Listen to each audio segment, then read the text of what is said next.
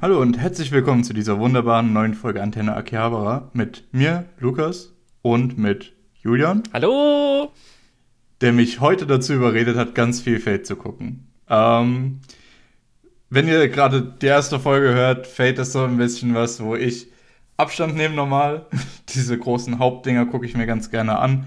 Aber gerade diese ganzen Fate Go Sachen eher nicht. Äh, und ich habe mich dann trotzdem überreden lassen und heute sprechen wir über Fate. Ja. Weil es Julian sehr gut gefällt. Richtig. Aber dafür habe ich ja zumindest für dich noch eine schöne News mit reingenommen. Oh ja, ich freue mich schon. Und zwar, äh, ich weiß nicht, ob wir das schon mal erwähnt haben. Ich glaube schon, als es immer darum ging, äh, Satoshi Kon-Sachen anzusehen, habe ich immer mhm. gesagt, ich will jetzt aber erstmal zuerst Perfect Blue anschauen. Problem war, war bei uns die Lizenz ausgelaufen. Das heißt, es gab zwar Blu-rays, aber die kommt man dann natürlich nur im Gebrauchtmarkt äh, sich irgendwie besorgen. Wo aber, ich nie welche gefunden habe. Ich war wirklich auf der Suche. Ja, stimmt. Ich glaube, einmal hatte ich irgendwo meinen Discord-Dings das gesehen, aber die war dann auch recht schnell weg, bevor ich die, glaube ich, schreiben konnte. Ja. Aber äh, jetzt hat Crunchyroll angekündigt, ein paar Blu-ray-Lizenzen äh, Lizenzen zu haben. Und für Deutschland haben sie die Perfect Blue Blu-ray-Lizenz. Das heißt, wir werden dann nächstes Jahr, das heißt, glaube ich, bis jetzt nur 2024, Perfect Blue auf Blu-ray haben, mhm. was du dir, denke ich mal, auf jeden Fall besorgen wirst und vielleicht hat, dann sogar streamen, weil es von Crunchyroll ist. Mhm.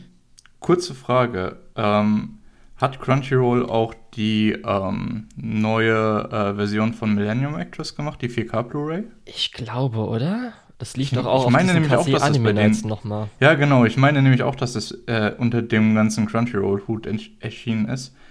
Weil dann würde ich mich sogar tatsächlich über eine 4K Blu-ray freuen im selben Stil, weil die von Millennium Actress gefällt mir sehr gut.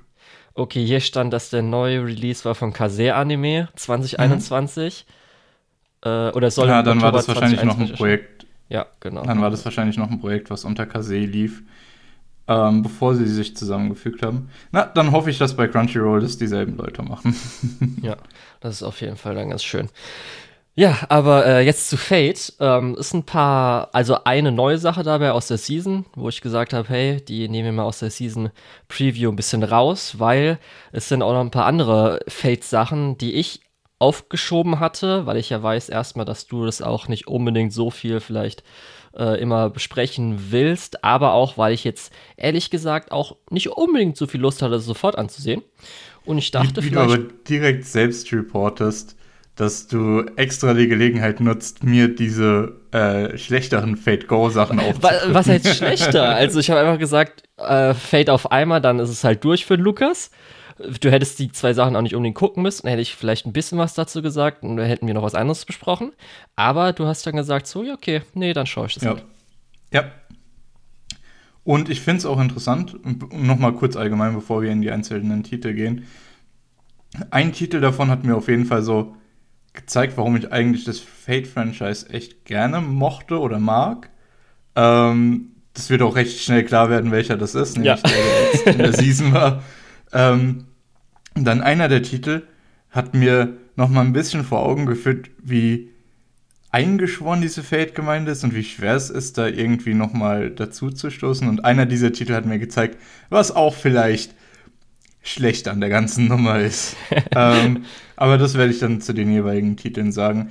Auf jeden Fall äh, ist das nochmal so eine komplett, so ein kompletter Trip durch all meine Einstellungen zu Fate. Und äh, ja, keine davon ist geändert. Ich werde wahrscheinlich weiter dann die guten Sachen mir rauspicken und den Rest ignorieren. Ja. Auf die Gefahr hin, dass ich manchmal da sitze und denke, hä, okay, wer ist das jetzt? Ja, also ich glaube auch. Warum so, ist das ein Big Deal? Eh, du kannst, glaube ich, dann schon ganz gut auf mich hören, wenn du fragst, so lohnt sich das oder nicht. Da kann ich, glaube ich, schon mhm. so ungefähr sagen, hier, ja, das ist in Ordnung, aber könnte. Ja, kommt drauf an, wie du dich so heute schlägst. Genau.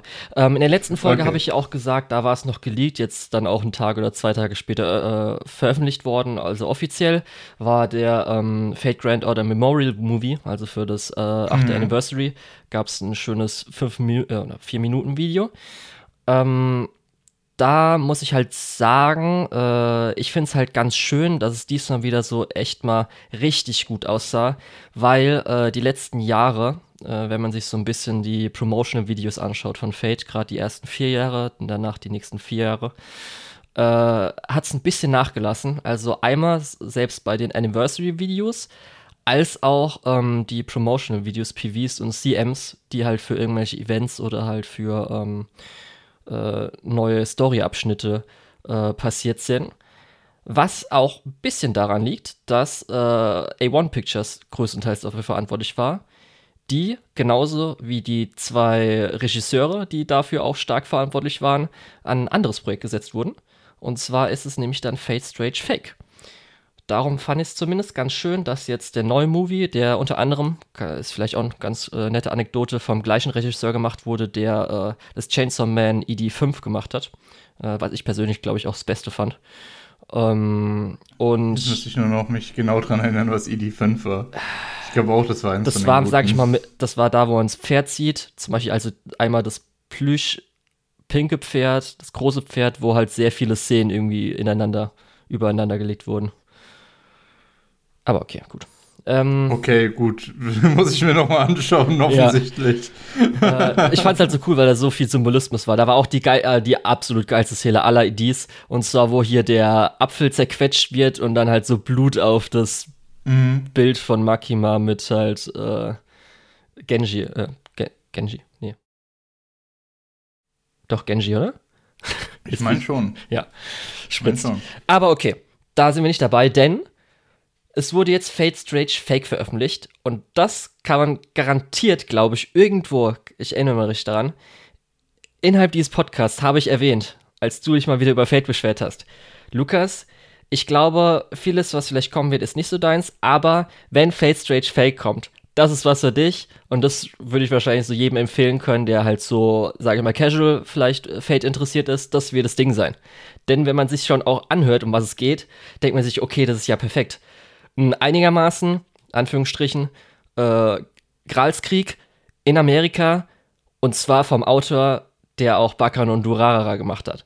Und da kann man sich auch nur denken, holy fuck, ein Ensemblecast für Fate ist ja mal großartig. Da, ja, wie gesagt, da musst du gar nicht so weit ausholen. Ich habe ja in der letzten Season äh, Dead Mount Deadplay geschaut. Ja. Ähm, wegen diesem Autor. Ähm, und ich finde, man sieht halt sowohl da als auch hier äh, so seine Handschrift, so diese vielen Charaktere, äh, die alle eine gewisse Signifikanz haben und sich dann auch ineinander verweben. Und das ist auch eine Sache, die mir gerade bei Fate äh, Unlimited Blade Works und ähm, Zero und wer ist das andere? Äh, die Filmtrilogie. Heavens Feel. Heaven. Stimmt, Heavens Feel und die hatten dann alle irgendeinen Untertitel. Ich, ich hatte irgendwas mit Butterfly im Kopf. Ja, genau. Ist ja auch egal. glaube ich, das zweite. Genau. Ähm, ja, genau. Und diese äh, älteren Fate-Sachen, äh, was heißt älteren Fate-Sachen? Ich nenne es jetzt einfach mal die Haupt-Fate-Sachen. Ähm, wir sprechen ja dann gleich nochmal über die Go-Sachen und dann gibt es ja nochmal äh, Apokrypha und Strange jetzt offensichtlich. ähm, ja, diese Hauptsachen sind, haben sich ja eigentlich auch dadurch ausgezeichnet, dass die viele Charaktere hatten, dass es sich verwoben hat. Ähm, eben, wie du schon sagst, diese Kralkriege. Äh, und dass man jetzt den Autor hier sich an dem Material abarbeiten lässt, äh, lässt auf jeden Fall schon viel hoffen. Allerdings muss man halt auch sagen, dass jetzt gerade im Prinzip einfach nur Episode Zero gelaufen ist Genau. äh, und alles so ein bisschen vorbereitet. Ja, also es ist ein ähnliches Konzept, denke ich, wie halt äh, Lord El Meloy damals. Es war ja so, es ist am 31. Dezember, das sage ich ja meistens in der Folge, wo wir dann die Jahresfolge aufnehmen. Ich freue mich jetzt noch auf den 31., weil das ist nochmal Type Moon Tag, wo sie ja nochmal viele Sachen äh, veröffentlichen, beziehungsweise halt ankündigen. Und da war es auch so, dass halt eine einstündige OVA ähm, von El Meloy veröffentlicht wurde und danach angekündigt wurde, es wird eine Serie geben. Das gleiche sollte hier auch passieren, also Fate Strange Fake, diese OVA, die einstündige, sollte eigentlich am 31. Dezember erscheinen, aber hat halt noch mehr Zeit gebraucht. Und jetzt auch nach der Veröffentlichung wurde auch gleich angekündigt, dass es ein TV-Anime geben wird. Das heißt, da werden wir dann, haben jetzt ein bisschen Einstieg mit den Figuren. Äh, bisschen schnell durch Volume 1, so wie ich halt ein bisschen gehört habe, aber die meisten Details kann man dann auch noch mal in der TV-Serie danach äh, Flashback-mäßig oder insgesamt ein bisschen äh, aufholen. Das geht schon. Und Und genau, das wäre auch meine größte Kritik tatsächlich gewesen, dass es sich alles ein bisschen schnell abgefrühstückt anfühlt. Ähm, aber diese einstündigen Episoden ähm, ziehen sich normalerweise dann doch ein Stück. Das heißt, es ist vielleicht eigentlich ganz gut, dass das recht zügig durchgegangen ist. Genau. Und dann kommt man ja. dann hoffentlich in die Serie gut rein, wenn es dann auch, wenn die Handlung dann auch beginnt. ja, ich, ich denke schon. Ja, ich kann auch gleich sagen, ähm, gerade für den äh, Autor, äh, der Ensemble-Cast ist eigentlich Fate-typisch noch recht normal. Also so von der Größe her. Dafür kommt noch ein bisschen mehr dazu und gerade auch noch viel Cameos. Weil das ist noch ein Ding, das kann ich sagen. Äh, auch auf den ersten Blick, so wie ich ja auch jetzt bei dir so raushöre, für einen nicht Fate oder Type Moon schrägstrich Nasoverse-Fan, ist es eigentlich auch ganz gut. Aber halt für den Nasoverse-Fan ist es halt Fanservice vom Feinsten. Wie oft ich einfach nur so, oh, das ist das, oh, sie hat das gesagt, oh, das ist der Charakter. Das ist einfach so wunderbar. Oh, das ist einfach so großartig. Also wirklich für einen Fate-Fan ist es einfach, oder halt für einen äh, Nasoverse-Fan ist es einfach so fucking geil.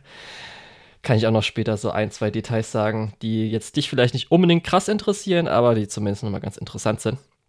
Aber ich finde es interessant, dass du so auf diese Seite vom Fanservice äh, fällst, weil für mich war so, als Gilgamesh aufgetaucht ist, habe ich gedacht, oh, will ich jetzt wirklich wieder Gilgamesh. Da muss ich auch kurz ähm, sagen. Aber das, als Enkidu dann aufgetaucht ist, habe ich dann schon gedacht, ja, okay, da ja. kann man was Interessantes mitmachen. Also ich schaffe es zumindest immer noch mal eine neue Seite dann irgendwie reinzubringen. Das ist schon mal ganz gut. Gilgamesh mhm. ist ja auch noch okay, aber gleichzeitig, es wurde ja, oder es ist ja ein neues Spiel angekündigt, hier Fate Samurai Remnant oder so, wo ich auch denke, okay, weil es werden irgendwie so Rogue-Servants in Anführungsstrichen gibt's halt so. Das heißt, das sind auch wieder einfach nur Fanservice aus äh, anderen Franchises. Und natürlich ist auch wieder Guild dabei, wo ich denke, ach Leute, könnt ihr nicht einfach einmal auslassen. Aber hier ist es, glaube ich, schon ganz äh, okay und angebracht. Und das, was du auch gesagt hast, da werden wir auch später auch drauf kommen, das habe ich auch, äh, denke ich, schon mal im Podcast erwähnt. Für mich ist halt äh, das Nasuverse am besten, wenn es um Urban Fantasy geht. Das heißt, es ist mhm. möglichst klein. Kann gerne auch dann weltzerstörend sein, aber wenn es halt in einem kleineren Setting ist. Und da finde ich meistens ja, auch ich leider. Ich habe es ja auch schon gesagt, diese ganzen Gralskrieg-Sachen gefallen mir ehrlich gesagt am besten. Ja, genau. Und darum ist auch äh, Grand Order meistens ist in Ordnung. Aber ich muss auch sagen, zum Beispiel, wenn jetzt Leute bei den Lost Bells sagen, sie wollen 1 bis 4 schon irgendwie mit zwei Kurs animiert haben, da muss ich sagen, für mich äh, brauche ich das nicht. Fünf und gerade sechs fände ich dann cooler, wenn man das nur machen würde. Äh, und selbst da, sechs habe ich jetzt noch nicht gelesen, weil der kam ja neu raus und ja gut, muss ich halt mich mal 30 Stunden dran setzen, die Visual Novel zu lesen, die Nase da für ein Mobile Game geschrieben hat. Mhm. Ähm, und da ist noch okay und gerade auch so, wie ich halt so ein bisschen geschichtlich die ganzen Zusammenhänge vielleicht mag, aber Fate Strange Fang ist dafür auf jeden Fall was was ich lieber mag und wo ich mich dann auch drauf natürlich gefreut habe. Gut, ähm, wo fangen wir an? Bisschen Setting habe ich ja schon gesagt. Spielt in Amerika der Gralskrieg. Und es wird schon ein bisschen sowas erwähnt, was ja natürlich auch im Titel ist, mit einem Fake äh, Gralskrieg. Das heißt, irgendwie ist da anscheinend nicht was richtig, aber das in jedem anderen Gralskrieg, den wir, glaube ich, als Adaption, Anime-Adaption hatten, war es ja genauso. ist ja bis jetzt nie richtig so gut gelaufen. Ja. Und wir haben jetzt alle, Anführungsstrichen, Master und Servants gesehen, die Sinn ergeben. Also wir haben jetzt alle Klassen, glaube ich, gesehen, plus deren Master. Einen großen Kampf natürlich schon. Und so ein bisschen, dass anscheinend die amerikanische Regierung auch noch eine Partei ist, die so ein bisschen mitspielt. Und vor allem dieses amerikanische Setting ist irgendwie auch ganz cool. Ähm, äh, bevor ich da groß drauf eingehe, äh, weswegen du gerade schon gelacht hast. ähm, ich fand auch die Exposition, die sie gemacht haben, hier eigentlich recht gut. Ja, genau. Wir haben jemanden, der äh, erzählt seinem Lehrling oder jemanden, der ihm als Assistenz zur Verfügung geschickt äh, wurde, äh, was hier abgeht. Vollkommen legitim. So erfahren wir halt die Hintergründe. Gibt halt Leute, die noch nie was von dem Kralskrieg gehört haben. Absolut fein. Ähm, ich habe schon ein bisschen gedacht, wow, ist schon ein bisschen langweilig. Da merkt man aber, dass dieser Lehrling teilweise ein bisschen mehr weiß als der, der ihm gerade erzählt, was hier los ist. Stellt sich raus, der hat sich da ja mehr oder weniger eingeschummelt und sagt dann, ja, du bist auf jeden Fall der bessere Magier als ich, aber ich habe Waffen. Und ja, wir sind in Amerika. Casual. kann man, kann es schon mal ganz gut passieren, dass du auch als Magier äh, einfach über den Haufen geschossen wirst. Ja, das ist halt einfach so lustig, so, okay, wir sind im amerikanischen Setting, was muss dabei sein? Ganz. Pistolen. Ja, und natürlich auch vorher hatten wir auch ja, schon Waver mit seinem Shit. Shit. Oh Gott. Also, wie gesagt, äh, das ist so die eine Stelle. Es gibt noch einen Haufen andere Stellen, äh, an denen man sich denkt, hey, das ist eigentlich ziemlich clever gemacht. Äh, auch ein paar von den Servants sind richtig clever. Ähm, meinst du, es ist ein Spoiler, wenn ich da kurz drüber rede? Würde ich jetzt nicht unbedingt so sagen. Also ja, man sieht ja so das meiste in der ersten Folge. Okay. Ja, es ist ja, wir reden nur über die erste Folge. Ist ja so. Deswegen. Okay, also dann möchte ich kurz über den, den Berserker von dieser äh, Adaption sprechen. Über Jack the Ripper. Nicht wie in äh, Apokrypha einfach ein kleines Mädchen oder so, sondern einfach jemand, der komplett ohne Gestalt ist ähm, und halt auch jede Gestalt annehmen kann, weil diese Heldengeister sind so, wie sie im historischen, im, im, in der Wahrnehmung der Menschen halt zurückgeblieben sind. Und von Jack the Ripper weiß man nicht, wer er ist oder wie er aussieht. Und deswegen, ich fand das richtig clever. Das ist fast schon, äh, geht fast schon in Richtung Stand-Design.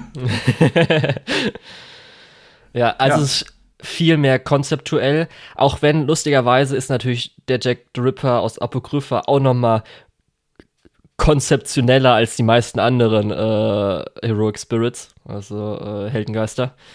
Äh, aber genau, Jack the Ripper ist halt noch mal, also jetzt der Berserker Jack the Ripper in Strange Fake ist halt mhm. halt noch mal konzeptioneller und auch noch mal viel cooler. und ja. berichtigt, glaube ich, auch, was viele dann so beim ersten Mal, als sie halt Jack Dripper in Apocrypha gesehen oder davon gehört haben, eher so ernster Fate, okay, meh. Ähm, und das macht es, glaube ich, auch noch ein bisschen besser, weil wir haben ja, einen coolen Jack the Ripper und dann halt den anderen Jack. Ich habe das Gefühl, das passiert häufig bei Fates so, dass die Leute erstmal die Nase rümpfen und ja, natürlich ist Arthur eine Frau mit dicken Brüsten, cool.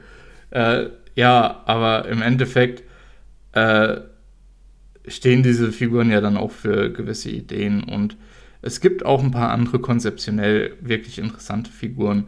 Sowas wie der Assassin so gut wie überall sonst. Ähm, wenn wir eben diese Assassinen-Gilde haben, die immer zusammen auftaucht. Das finde ich auch sehr interessant. Ähm, ja, und wie war das im Fate-Universum? Das ist eigentlich immer der Assassin, wenn du den beschwörst. Aber die meisten Adaptionen haben halt einen anderen. Genau, aus richtig. Gründen. Wie zum Beispiel diese hier auch. ja, da habe ich gesagt, alle Fate-Adaptionen sind eigentlich unregulär. Re äh, regulär ja. dürfte halt nur ein Hassan für einen Assassine gespawnt werden, weil halt der Name schon das Relikt ist. Also, weil Assassine kommt ja von dem Hassan-Clan. Und darum kann man das halt eigentlich überschreiben. Auf der anderen Seite muss ich halt auch sagen, das ist das, was, glaube ich, Strange Fake auch nochmal ganz gut machen wird. Äh, sich so ein bisschen von den festgefahrenen oder eigentlich festgelegten Regeln von diesem ganzen Gralskrieg ein bisschen loslösen, ein bisschen was anderes machen. Ja, soll ich, das ist gerade, du hast einen echt guten Punkt gebracht, Lukas. Soll ich da kurz darauf eingehen? Dann kann ich das jetzt nämlich organisch mit reinbringen. Weil Frag du gerade über Regeln redest. Einfach.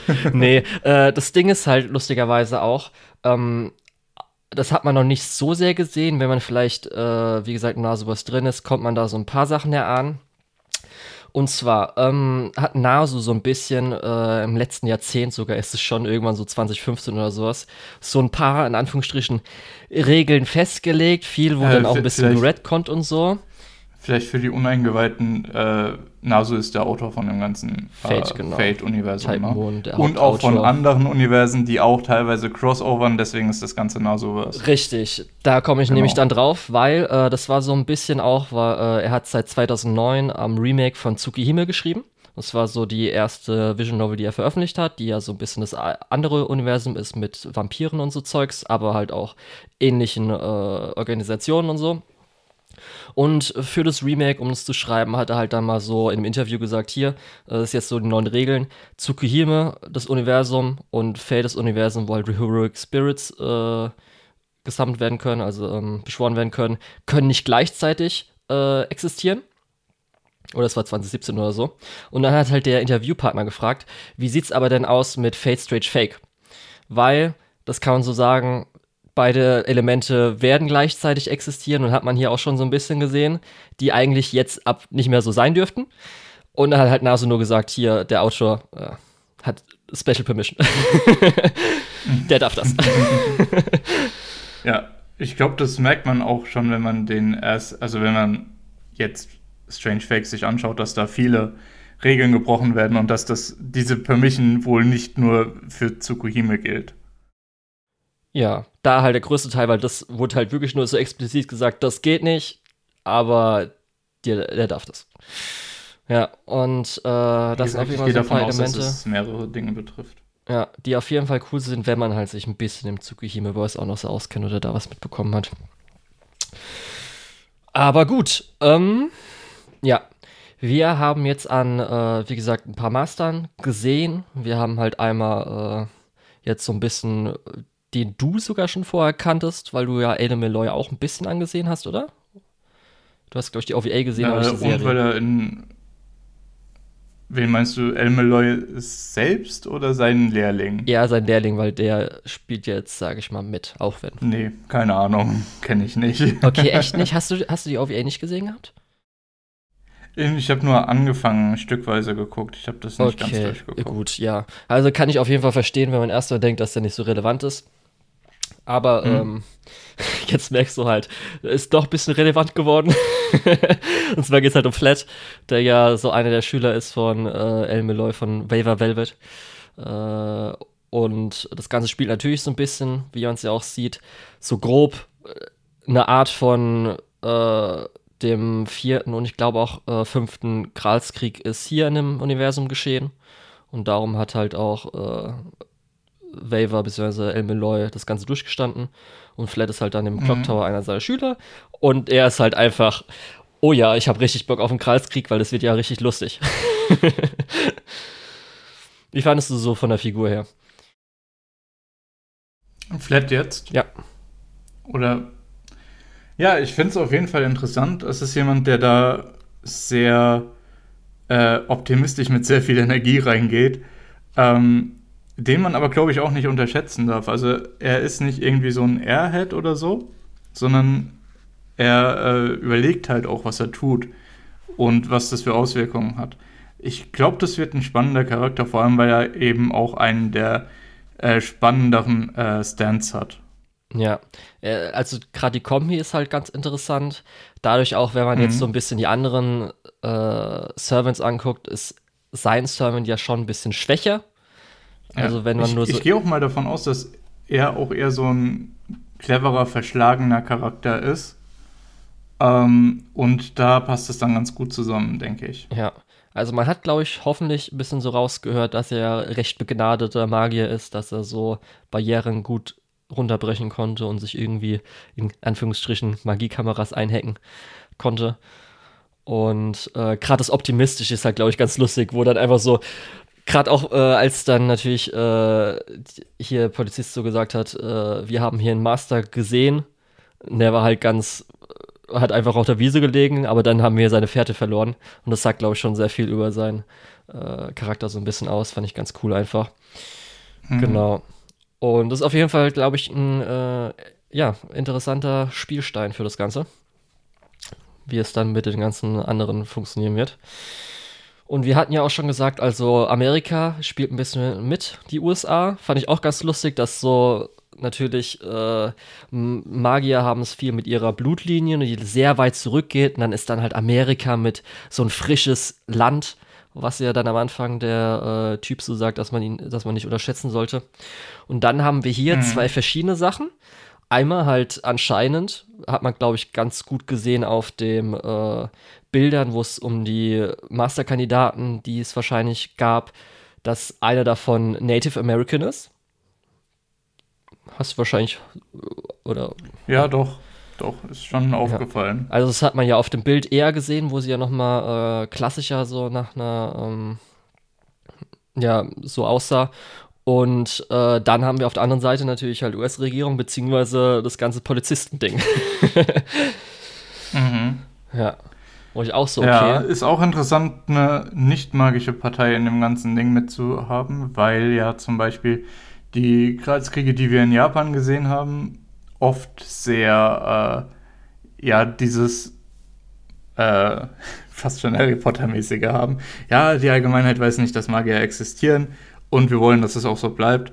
Während hier ja dann sogar die Regierung als Vertretung der Allgemeinheit eben äh, versucht, da noch mit einzugreifen.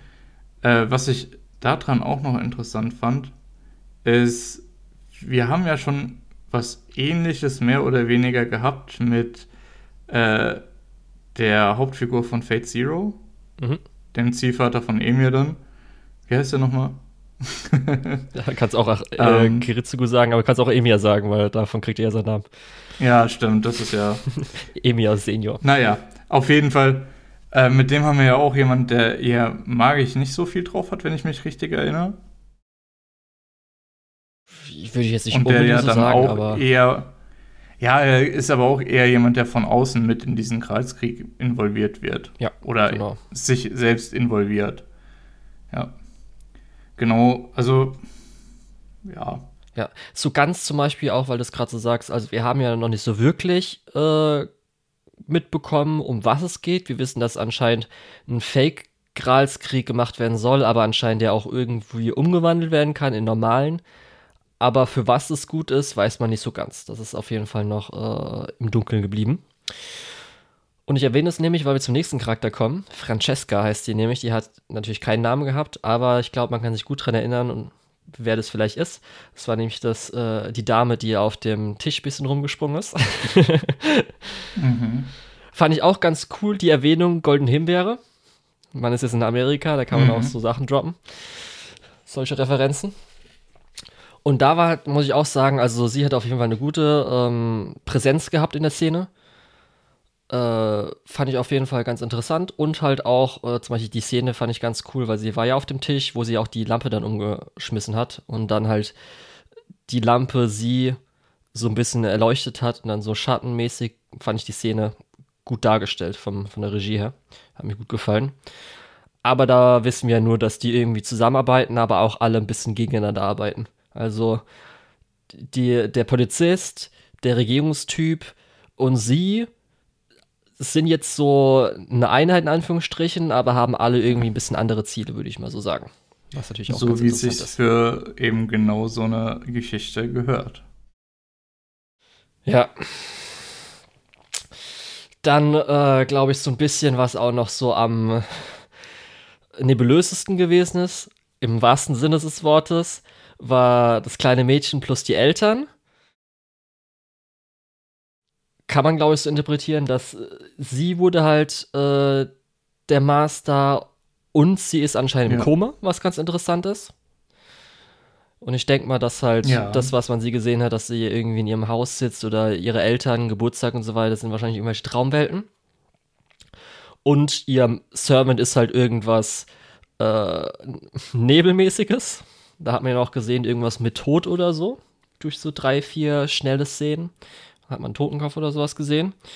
Und äh, da war, glaube ich, so am meisten Details, die ein bisschen rausgeschnitten wurden, wo man jetzt nicht so ganz nachvollziehen kann, okay, was hat es jetzt genau mit dir auf sich? Die Eltern reden noch so. Ja, aber ich denke, das wird dann Dinge, genau. äh, in der Geschichte, ja. im TV-Anime eher aufgeklärt. Also ich glaube, genau, das kann man ganz gut, glaube ich, dann, wenn es nochmal irgendwie die Ärztin oder sowas, oder wenn man dann halt den Charakter, mhm. die Familie, weil es, äh, die Familie war anscheinend auch in dieser Einheit von Polizisten USA-mäßig dabei. Genau, da wird dann schon irgendwas, äh, wird man irgendwas wissen. Und das ist wahrscheinlich Ryder oder Lancer. Eine von den beiden, kann man noch nicht ganz, glaube ich, hier hundertprozentig sagen. Alle anderen sind so ziemlich benannt. Also ich denke mal, man hat halt äh, Gilgamesh wieder in seiner ähm, Archer. Äh, danke. Archer-Form gesehen. Man hat mhm. den Berserker und äh, Saber hat man ja am Schluss auch. Äh, und Assassine hat man ja auch schon gehabt. Und dann bleiben ja nicht mehr viel. Mhm. In, ich kann sagen, in Fake Grand Order ist zumindest äh, Enkidu ist ein Lancer, also ist vielleicht entweder das nebulöse Ding in Rider oder es wurde nochmal irgendwie getauscht, aber Enkidu, Rider ist, glaube ich, unwahrscheinlich. Caster haben wir, glaube ich, auch noch gesehen gehabt zwischendrin, oder? Was? Caster haben wir aber, glaube ich, auch gesehen, oder? Genau, Caster haben wir auch gesehen, richtig. Das war okay. der Typ, der anscheinend ein Drehbuch schreibt für irgendwas. Mhm. Und der irgendwie auf Frauen steht oder auf jeden Fall Frauen haben will oder so. Wo auch ganz interessant ist, weil es hieß ja schon so, man hat ja zum Beispiel, weil du ja Apokrypha schon gesehen hast, hast du zumindest auch schon Shakespeare gesehen. Und der hat ja auch, dass er mhm. irgendwas schreibt und dann geschichtlich passiert. Und das wird ja auch so an der Kraft her, wenn er irgendwie Drehbuch schreiben kann, wie halt der Gralskrieg verläuft. Das könnte ja so in die Richtung gehen von der Power, könnte natürlich auch ganz interessant werden, konzeptmäßig. So wie, kann ich jetzt eine Jojo-Referenz bringen, wie Oingo Boingo. Aber gut. Ah, da gibt es später noch eine krassere Referenz, glaube ich. Dachte ich mir nämlich, weil da dachte ich schon, da kann man wahrscheinlich ein bisschen besseres noch was machen. Aber gut, mhm. genau. Und dann haben wir natürlich, äh, hast du schon erwähnt, äh, Enkidu. Und der hat natürlich den besten Master. Also er hat äh, das losgezogen, dass er so einen coolen Master hat. Die Szene, als er beschworen wurde, ist aber auch, glaube ich, äh, eine meiner Hype-Szenen. Das hat nämlich einen Hund. Ja. ein Doggo. Ja, du, ma du, machst halt einfach nichts gegen einen Hund in Anime. Da bist du, bist du selber blöd. Ja, also ich kann aber zumindest schon mal vorwegnehmen. Nächste Folge werden wir über Jojo reden. Ich finde Iggy ganz schön scheiße, aber okay. Ach so, Iggy, ja. ja. nee, aber es gibt doch auch in Part 2, glaube ich, eine Stelle, wo ein paar Leute mit dem Auto einen Hund anfahren und Cast es gar nicht so lustig findet. Ja, also da kommen wir auch noch drauf, das habe ich alles äh, in meinen Notizen drin stehen mit Hast Jojo und Hunden. Das wird auf jeden Wunderbar. Fall noch, oh Gott, Gott, da ist mir was aufgefallen. Ja, aber genau, äh, ja, und weil Enkidu ja, halt also, äh, jemand ist, der natürlich die Erde in Anführungsstrichen repräsentiert und keine Ahnung was, kann er halt auch mit dem Hund reden, mhm. was ganz nett ist. Ja, ja. genau. So, gibt es noch irgendwas, worüber du hier sprechen möchtest? Wie findest du denn so die Character Designs? Setup weitestgehend durch. Finde ich jetzt okay. Also, das ist halt so dieses. Sieht halt ähnlich aus wie bei äh, den anderen Kreuzkriegsstories. Ja. Also, man merkt natürlich dann dadurch, finde, dass da man. weicht weiß, jetzt nicht viel ab. Ja, dadurch, dass man halt Gilgamesh kennt, der sieht am meisten anders aus, ja. so ein bisschen. Also, die anderen gehen eigentlich voll klar. Dann halt, ähm, Ach, wir hatten ja auch gar nicht, also Tine ist natürlich noch der Master von äh, Gilgamesh. Gilgamesh typisch, mhm. irgend, von irgendjemandem beschworen worden, der ihn halt nicht respektiert. Und dann kommt halt jemand, der halt äh, ihn unterwürfig respektiert. Und natürlich Gilgamesh wieder, das ist ein Kind. Und natürlich, okay, dafür hat er ein Herz. Sie will die Rolle als Erwachsene übernehmen. Gut, dann helfe ich ihr halt. Ja, ähm, ja, genau. Und äh, weil animationsmäßig, wir haben dann halt äh, ein paar Dinge, die ich auf jeden Fall herausstechend fand. Einmal natürlich die Action-Szenen an sich. Das heißt, der große mhm. Clash zwischen Enkudu und äh, Gilgamesh, wo die jetzt, sage ich mal, zweimal Gate of Babylon gegeneinander machen, was halt riesig und geil aussah. Aber spitz. Ich halt auch gut, dass Enkudu sich bei seinem Master noch entschuldigt hat, hey, ich versuche wieder Leben zurückzukommen, ich ja. kann es nicht versprechen, tut mir leid, Master. Und Gilgamesh so, ja, bin da mal weg. ja, und äh, genauso natürlich dann auch die riesen Explosion, die dann da war, dass auch eher zweimal benutzt wurde, ist halt ganz cool gewesen. Mhm. Aber was ich halt richtig cool fand im Ganzen war halt wirklich so ein bisschen so kleine Regiekniffe. Ich habe ja schon vorhin erwähnt, dass mit dem, als, äh, als sie, als Francesca das Licht umwirft und dann für die Szene genutzt wird. Aber zum Beispiel auch, wir hatten ja schon so bei zwei, drei Servants, einmal bei halt ähm, äh, Berserker, also Jack the Ripper, als mhm. dann später bei, als sich der Nebel zu Enkidu und Gilgamesh macht, halt die schwarz-weiße. Aber speziell als Enuma Elish gezogen wird, als es irgendwie so das, äh, den schwarzen Bildschirm spl äh, splittet oder splittert. Also, äh, mhm. Weißt du, was ich meine noch? Die Szene? Ja. Die war halt, da dachte ich ja. auch so, oh, richtig nice genutzt, das Ganze. Fand ich richtig stark, hat mir richtig gut gefallen. Ja, da gab es viele Momente. Ja. Genau, und zumindest halt äh, erstmal, also zumindest äh, zum, äh, äh, bei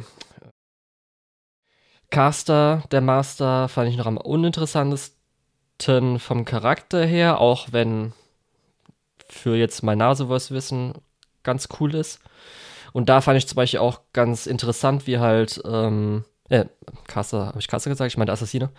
Äh, bei Assassine, wie sie eingeführt wurde, weil sie wurde ja äh, gesummont und dann hat gleich irgendwie von dem anderen Hassan die Fähigkeit eingesetzt, als auch, als darum ging, äh, als sie gehört hat, dass es der Heilige Gral gibt, hat sie gesagt, bei meinem Gott gibt es keinen Heiligen Gral, was ich echt so als Einsatz eine richtig gute Charakterisierung fand. Weil sie anscheinend dann, äh, kann man ja schon ein bisschen so einschätzen, äh, eine bisschen andere Glaubensrichtung hat, die sie jetzt auch noch im mhm. äh, Helden da, äh, also Servant-Dasein behält und darum dann die anderen ein bisschen kacke fand. Ja, aber da fand ich zumindest eher, ja, dass das er wieder der creepy Charakter ist, der ihr nachhechelt, fand ich eher so, ah, hätte ich jetzt nicht gebraucht. Das ist, glaube ich, sowieso was, was bei Fate bisher ein bisschen zu kurz gekommen ist. Bei den äh, Gralskrieg-Geschichten, dass eben äh, der Heilige Gral halt was ziemlich einzigartig Christliches ist. Ähm, und dass viele von den Servants ja teilweise äh, gar, keine, gar keinen Bezug dazu haben und ganz andere äh, Glaubensrichtungen verfolgen und keiner davon hat jeder drüber kommentiert, zumindest meines Wissens nach. Deswegen ist ganz cool, dass es jetzt mal passiert. Da kann ich auch kurz was Kleines dazugeben. Und zwar, das ist halt natürlich alles äh, rausgeschnitten worden, was auch vollkommen okay ist. Aber im Gespräch, als äh, irgendwie am Anfang halt so flat ähm, darüber schwärmt, wie halt so ein Gralskrieg abläuft und was da alles ist, geht es auch darum, was er vielleicht spawnen will, worunter irgendwie auch, oder wo er glaubt, was gespawnt werden kann oder so, wo auch kurz Hitler erwähnt wird und sowas. Aber es ging auch darum, nee, genau. Was wäre Hitler überhaupt für eine Klasse? Nein, weil, warte kurz, weil es geht darum, äh, Servants, die halt den Heiligen Gral gejagt haben. Und anscheinend im Fate Wars ist halt ah, auch Hitler, okay. der jemand den Heiligen Gral gejagt hat, aber auch, und ich weiß nicht, äh, nicht danach, da. danach wurde nie wieder dazu was gesagt, ob das jetzt irgendwie richtig ist oder wieder, wieder irgendwie die Kombination ist, hä? Anscheinend Godzilla? ich weiß nicht, Gibt es irgendeinen Godzilla-Film, wo Godzilla einen Heiligen Gral findet oder so? Das hat anscheinend Als wird dann Flat erwähnt, dass irgendwie Godzilla als, ist eine der Personen. Keine Ahnung. Oh, wir, wir, wissen ja noch, wir wissen ja noch gar nicht, was unser Caster ist. Vielleicht ist es Harrison Ford oder George Lucas. Ja, wahrscheinlich. Nee, das wollte ich kurz erwähnt haben, weil wir gerade dazu kamen. Fand ich ganz lustig. Ja. Ja. Wenn du nicht mehr hast, gehe ich auf jeden Fall, äh, würde ich jetzt einfach noch durchgehen, alles Mögliche an irgendwelche Referenzen, die ich halt mega geil fand, wo ich einfach so, oh, wie lustig, wie cool. Äh, ja, gut. Ich guck da mal, was ich anderes machen kann. In der Zwischenzeit, das wird ja einen Moment dauern, oder? Ja, also du hast aber auch zumindest ja die, ja. Du, du, hast die After Nee, das sind nur so fünf, sechs Sachen. Du hast die After Credits Scene ja gesehen, aber damit konntest du ja gar nichts anfangen, mhm. oder? Bis halt die letzten 20 Nö. Sekunden. Wo du jetzt ja. gesehen hast, okay, jetzt irgendwie Saber anscheinend gespawnt worden. Obwohl ja vorher gesagt wurde, weil das so ein Fake-Graal-Krieg ist, wird es keinen Saber geben. Ja, und dann gibt es doch einen Saber. Saber. Da. Das ist so typisch, typischer Fate-Bullshit. Aber okay. ja. Nee, gut. Ähm, ja, also natürlich so Kleinigkeiten, die du auch hättest sehen können, wie natürlich, dass man nochmal schnell Grey sieht, was, äh, was ganz schön ist im Clock Tower. Ja, ich glaube, die sieht man nur ganz kurz, oder? Genau, man sieht es einfach im Hintergrund ganz kurz, aber das ist trotzdem ganz also schön. Also das habe ich tatsächlich noch gesehen. Okay, das ist zumindest ganz gut. Äh, aber natürlich dann äh, Assassine Master, wenn man dann ein bisschen sich mit Tsukuyama auskennt und was er repräsentiert und wer es vielleicht ist, das ist ganz cool, äh, in welche Richtung es geht.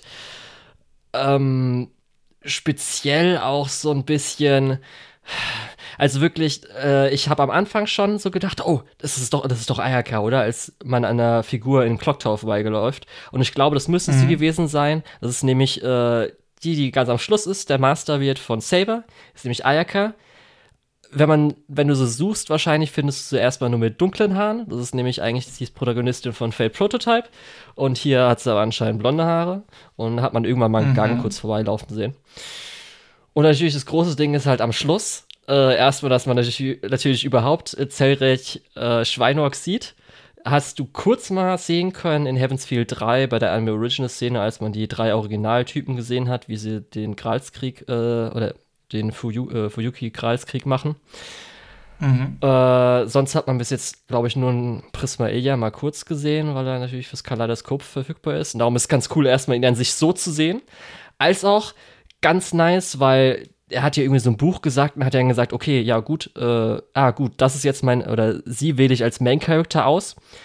Äh, spielt so ein bisschen drauf an, weil Fate Strange Fang ist so in, äh, äh, oder entstanden wie so vieles bei äh, Tide Moon als April Fool Jokes, als April Fool Joke. Und zwar hat halt hier der Autor ein Tabletop-Setting erstellt und es mhm. war ja so ein bisschen, als ob halt Zellrecht gerade so Character Creation mäßig, okay, ich stelle gerade meinen äh, Kralskrieg zusammen und okay, ich soll sie als äh, Charakter nehmen. Dann natürlich kannst du null damit anfangen, wer der Typ war, der im Telefon gegangen ist, was auch zumindest zeigt, aber äh, die Szene, dass Tsukihime und Fate jetzt gleichzeitig spielen. Und dann einfach die Erwähnung, als, als sie die Spinne erwähnen. Und natürlich auch noch perfekter Zeitpunkt jetzt mit Lost Belt 7 mega gut. Fand ich richtig geil. Ja. Ich habe keine Ahnung, was irgendeines dieser Worte bedeutet. Uh, mega gut, freue ich mich schon. Ach, die Cameos werden auch so toll und die Cross-Referenzen alle. Ah. Also es ist halt wirklich, Fate Strange Fank ist halt sowas, das einfach in, einem, in einer Event-Story in Fake Grand Order vor irgendwie zwei Jahren hat halt ein Charakter, ich erwähne nur Bulle, hat halt einen Gegenstand verloren oder sowas, weil es interdimensional der gleiche, in Anführungsstrichen, Charakter in Fate Straight Shank geklaut hatte. Das ist einfach, sowas ist halt einfach. Das ist einfach so mega gut. oh Gott. Ja. Das hat mir auf jeden Fall richtig Bock gemacht und von mir aus können sie so lange warten, wie sie wollen, bis die Serie kommt, weil die soll halt richtig gut werden. Ja, ich würde. oh Gott, ja, ich würde mich auch total freuen, wenn die wirklich gut werden würde. Weil diese ganzen, ähm, wie gesagt, diese Karlskrieg Storys sind eigentlich immer ganz gut. Apokrypha jetzt mal ausgeklammert, weil Apokrypha ist ja auch nicht so Main. Ja. Und jetzt noch so zum Allerschluss der größte Kritikpunkt, den ich habe, bin ich so überzeugt von der Musik. Speziell der Rap. Kann ich verstehen, Setting, aber weiß ich noch nicht so. Ja, das wird sich auch noch rausstellen. Das ist ja bisher auch nur ein äh, Titel aus dem Soundtrack. Da wird sich ja ja. Äh, bestimmt auch noch einiges ergeben. Ist halt Savano ja ein Soundtrack, da habe ich vielleicht noch ein bisschen mehr erwartet. Er macht ja auch gerne Rap, ist ja so, dass er das gerne mal macht, aber weiß ich noch nicht so. Gut. Ähm, ja, da haben wir jetzt das Beste hinter uns. Kann ich auch hundertprozentig bestätigen. Also es hat einen Grund, weshalb ich die letzten drei Sachen, obwohl die schon mindestens ein Jahr lang auch bei uns verfügbar waren und zwei Jahre lang, sage ich mal so, herumschwirrten, äh, dass ich jetzt die jetzt auch erst gesehen habe. Also habe ich jetzt auch noch nicht nochmal neu gesehen oder so, sondern jetzt auch zum ersten Mal. Und zumindest dir habe ich ja schon ein paar Sachen gesagt, dass zumindest Camelot 1 auf jeden Fall nicht so gut ist. Und äh, oh ja. Solomon habe ich halt noch ein bisschen gehofft, dass da noch ein bisschen mehr dahinter ist. Und ich wusste, dass bei 2 zumindest für mich Sakuga dabei sein wird. Aber ja.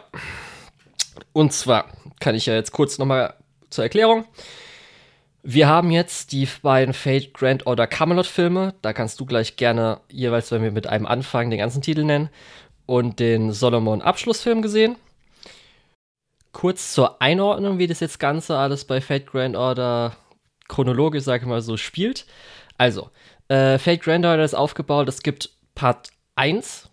Da hat jetzt bis jetzt alles, was im Anime spielt, äh, gespielt. Und in Part 1 gibt es äh, sieben Chapter und ein Prolog-Chapter und ein Epilog oder Final-Chapter, sage ich mal so. Das Prolog-Chapter hatten wir mal adaptiert bekommen als Fate Grand Order First Order. Chapter 1 bis 5 war zumindest für die Gesamtstory irrele irrelevant und gilt auch so, dass die Story echt nicht gut ist. Darum hat man das ausgelassen und theoretisch in Babylonia Episode 0 kurz mal überflogen, weil da, wie gesagt, nichts Relevantes passiert. Ähm, Nummer 6. hatten wir Babylonia. Hm? Nee. Oder? Nee, dann kommt Nein? Camelot, das ist Kapitel okay. 6.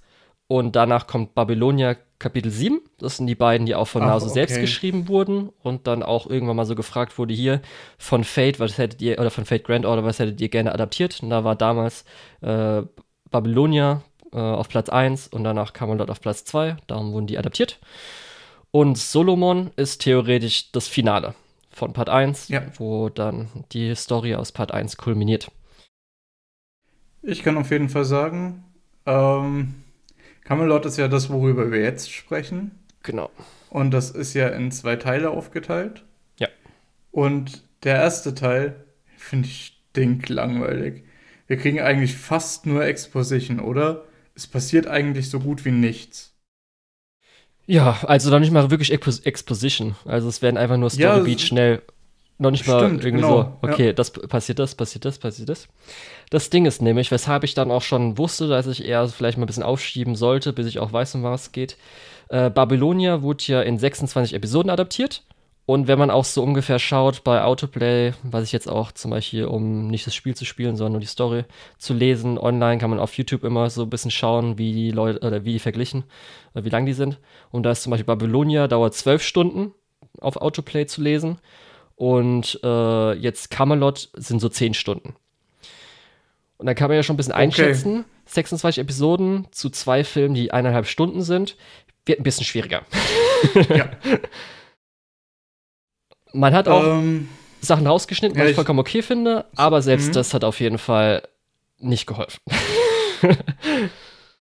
ich muss auch wirklich sagen, ähm, gerade in dem ersten Film habe ich dann auch bei äh, Mech und Fujimaru, bei den, diese beiden Hauptcharaktere, habe ich halt auch, die sind so langweilig in den ersten paar, äh, also eigentlich in, in dem kompletten ersten Teil.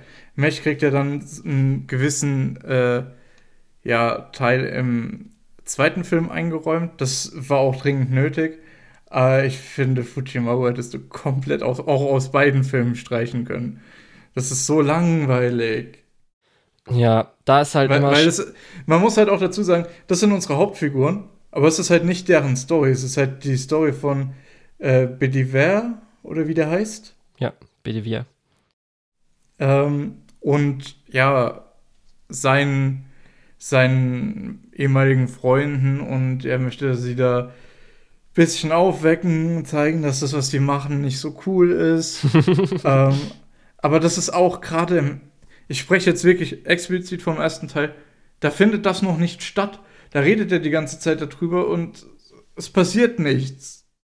Ja, was ich auf jeden Fall sagen kann, also die ersten, also alle Sachen davon würde ich schon so sagen, dass die halt sich eher richten, obwohl es versucht wird, an nicht Fate Grand Order Spieler, aber eigentlich nur ein Fate Grand Order Spieler, aber äh, sich dran richten. Aber selbst das nicht ganz schaffen. Ich kann aber sagen, Genau das ist halt auch gerade das, das Problem von dem, äh, von dem ersten Film. Ja. Weil die Fate Grand Order Spieler, die wissen, was passiert, die langweilen sich zu Tode bei dem Teil. Die Ja. Leute, die nicht wissen, um was es geht, die, für die gibt es keine Fallhöhe. Es wird nichts etabliert früh als Problem oder als was, was man angeht. Beziehungsweise es wird schon was etabliert, aber dann ignoriert. Und dann wird erstmal Exposition, Exposition, Exposition. Das heißt, sogar Leute, die es- die nicht wissen, was da abgeht, langweilen sich zu Tode und fühlen sich auch nicht abgeholt. Ja. Ähm, ich kann aber sagen, zumindest der zweite Teil, wenn man so ein bisschen strukturmäßig geht, der ist schon ganz gut platziert. Es ist natürlich dann das Ende und es wurde zwar ähm, eine, sage ich mal, mehr oder weniger kann man es eigentlich auch als Lord Dump bezeichnen im Spiel, wurde ein bisschen in andere Szenen integriert, was okay ist. Charakter muss man jetzt nicht einführen, weil, wie gesagt, Anime-Onlys, dafür lohnen sich die zwei Filme nicht, um irgendwas zu verstehen. Und aber so halt vom Pacing her ist es halt wie so die letzten zwei, drei Stunden im Spiel halt so ist. Und darum funktioniert es ja auch ganz gut dann. Aber Der halt, zweite Teil meinst du jetzt? genau, Part 2. Aber halt der Mhm. erste Part, das Ding ist halt, da werde ich gleich drauf eingehen, kann ich eher so ein bisschen sagen, wie es ungefähr, das ist auch noch das Problem, dass ich auch nicht mehr so viel weiß. Das war so, okay, so war das nicht. Jetzt ist aber die Frage, war das wirklich so nicht oder habe ich einfach nur eine falsche Erinnerung oder habe es mir besser vorgestellt? Äh, aber die haben halt auch ein paar Sachen, was ich gedacht habe, okay, ich kann jetzt irgendwie verstehen, dass halt der Regisseur sich denkt, damit wir das die Kürzung von Figuren, von bestimmten Storypoints und so weiter, muss man das alles ein bisschen umdrehen und so. Aber manche Sachen, wenn ich es gleich er erklären würde, ergeben halt auch null Sinn. Die haben es auch nicht besser gemacht. Das ist halt, weil es, das sollte man ja schon dafür machen, dass es besser wird, aber es hat halt eigentlich keinen Unterschied gemacht. Und darum ist so ein bisschen, Aber- okay, äh, nicht so ganz geklappt das Ganze. Und ja, so auch einiges, wo ich äh, sagen würde, ey, was ist da, was habt ihr euch da vorgestellt, so ungefähr? Also man hat es bei mir jetzt vielleicht schon rausgehört, aber ich finde, gerade Camelot ist so das, was für mich verkörpert, was Fate schlecht macht. Weil du hast, ich als jemand, der nicht so tief drin ist, ich verstehe so die Basics, es gibt verschiedene Familien, die mächtige Magier sind. Je älter was in dieser Welt ist, je mächtiger ist das und, und, und. Also ich verstehe schon so grundlegende Sachen. Ich weiß sogar, was ein Clock Tower ist und wer da so rumhängt ja. äh, und warum. Verstehe ich alles. Äh, und sogar für mich, der jetzt so gerade die Oberfläche, ich sehe ja, wie viel du dich damit auseinandersetzt, aber für mich, ich kenne gerade so die Oberfläche. Und trotzdem wiederholen sich für mich immer mal wieder so Dinge, wo ich Erklärungen, wo Erklärungen wirklich lang sind, unnötig lang sind. Und an anderen Stellen kriegst du Sachen halt überhaupt nicht erklärt. Und an anderen Stellen kriegst du Dinge mit einer super kleinen Relevanz bis ins größte Detail erklärt. Und du denkst dir, ja, cool, ihr habt euch Gedanken gemacht, wie das funktioniert und so, aber es interessiert mich gerade überhaupt nicht. Ja. Und also diese, gerade diese Law-Dumps und äh, wie da sehr viel auch Tell Not Show ist, ähm, das ist was, was Fate meiner Meinung nach gerade in den Go-Sachen äh, super schlecht macht. Ja, also hier zum Beispiel, ich würde sagen, was du schon am Anfang so dachtest, okay, wie jetzt diese ganze Welt, was da entstanden ist, wie das entstanden ist, keine Ahnung. Das ist so wahrscheinlich. Ja, doch, das, das so sogar das weiß ich ja. Sogar, ich, ich weiß ja sogar, dass in Fate Grand Order diese Singularitäten äh, ja, genau. auftauchen und da die Leute von Chaldea hingeschickt werden, äh, um zu gucken, dass das nicht keine Ahnung, die Menschheit ausrottet oder so, irgendwas Schlimmes macht. Ja. Sagen wir es so. Das tut ja aber eigentlich auch nichts zur Sache. Ich weiß, was eine Singularität ist. Und ich weiß, dass da jetzt im Prinzip Camelot in der Wüste erschienen ist und dass das nicht so historisch korrekt ist. Nicht mal irgendwie nach Legenden korrekt ist oder so. Und dass das die Singularität ausmacht. Das weiß ich alles. Ja. Ähm, und selbst das wird teilweise meiner Meinung nach unzureichend erklärt. Ja, genau, das habe ich nämlich gemeint, weil irgendwie so, äh, es wurde ja nur so gesagt, ja, gab es halt halt zur Zeit des, äh, der Kreuzritter gespielt. Irgendwie Kreuzritter haben den, äh, hier den äh, Gral für irgendwas genutzt, also so zum Wüste machen oder so. Und dann ist auf einmal hier noch was mit der Pyramide und dann entsteht einfach Camelot, weil anscheinend König Arthur erschienen ist oder so. Und da ist ja, halt und vieles. Ist noch was, Jerusalem oder so. Ja, genau. Und das ist halt, das ist auch bei mir so das größte Problem meistens. Die Lost Bells finde ich da sogar lustigerweise, auch wenn die ein, ein Ticken komplizierteres Konzept haben, schlüssiger und ergibt dann für mich ein bisschen mehr Sinn. Aber hier war auch so ein bisschen. Das, das, das ist so die Sache. Das ist das meiste, was ich dann bei Fake Render auch einfach nicht mag. Die, die Singularität, die muss keinen Sinn ergeben. Das ist sowas, ich bin vollkommen bereit zu akzeptieren. Hey, wäre es nicht cool, wenn die Kreuzritter mit der Tafelrunde direkt vor Jerusalem wären, aber da auch irgendwie antike Ägypter noch mit am Start sind, sage ich ja, doch, finde ich auch cool. Dann erzähl mir doch mal, was da passiert. Äh, und dann wird das halt so komisch verkünstelt und da wird was erklärt und da wird was erklärt, aber es wird nicht so richtig auf den Punkt gebracht. Und das ist das, was mich massiv stört. Ja, und ich glaube auch, erstens wurde das äh, Konzept davon nicht so gut rübergebracht, als auch, das muss ich leider sagen, äh, ist jetzt auch ein bisschen natürlich äh, dem Medium geschuldet, also nicht, also Fate Anime Medium geschuldet, dass da noch nicht so viel dabei war. Das Konzept von oder die Thematik äh, vom äh, Camelot äh, von der Singularität ist auch so ein bisschen, weil wir haben jetzt die Tafelrunde das, was zum Beispiel in der Fate-Route bei, ähm, wo ja Saber mehr oder weniger so die Protagonistin ist, so ihr, ganze, ihr ganzes Konzept, Thematik, wie sie als Charakter so tickt, was ihre Probleme waren, weshalb sie ja Gral mag und so weiter, werden da halt nochmal ein bisschen aufgegriffen. Da ist, glaube ich, so das Stichwort natürlich äh, hier, der König versteht nicht die äh, Herzen seiner Untertanen oder seiner Begleiter. Mhm. Was halt in der Fate-Route. Deswegen ist Massenmord das, auf jeden Fall eine gute Idee. Ja, nee, auf jeden Fall, was in der äh, Fate-Route halt komplett über halt diese 20 Stunden äh, so die Thematik ist. Und das ja, ist nicht nur das, auch in, auch in Fate Zero gibt es ja diese ja, genau, das Szene, so wo sich Gilgamesh, Alexander und selber zusammensetzen und diskutieren, was einen guten Herrscher ausmacht. Ich meine, das ist so ihr Hauptding, das ist ihr Struggle und ja. das wurde an anderer Stelle halt aber auch schon viel besser gemacht. Ja. Und dann, wirst, dann Und das sollte so halt- ein paar Brocken noch hingeworfen. Genau, und das sollte halt neue Facetten zeigen, mit halt dann jetzt den Mitstreitern, dass man jetzt die Mitstreiter, äh, deren ähm, äh, Sichten darauf bekommt. Und das wurde das natürlich ist eher so mäßig. massiver. Cop-Out. Ich finde, genau, ich finde, es ist nämlich auch ein massiver Cop-Out, dass zwischendrin dann Lanze dorthin geht und sagt, ja, so eigentlich, ich glaube, Accra Vane manipuliert die da so ein bisschen. Ich glaube, der ist der eigentliche Böse. Alles klar, der ist der eigentliche Böse, dann machen wir den jetzt platt. Ja, das ist Äh, halt dann einfach, da was? hat halt die Zeit komplett Leute! in der äh, Adaption gefehlt, das irgendwie auszubreiten. Oder hat nicht um die Zeit gefehlt vielleicht, sondern hat, hat man sich halt keine Zeit dafür genommen. Das ist halt dann nochmal ein bisschen Das ist besser. aber wichtig.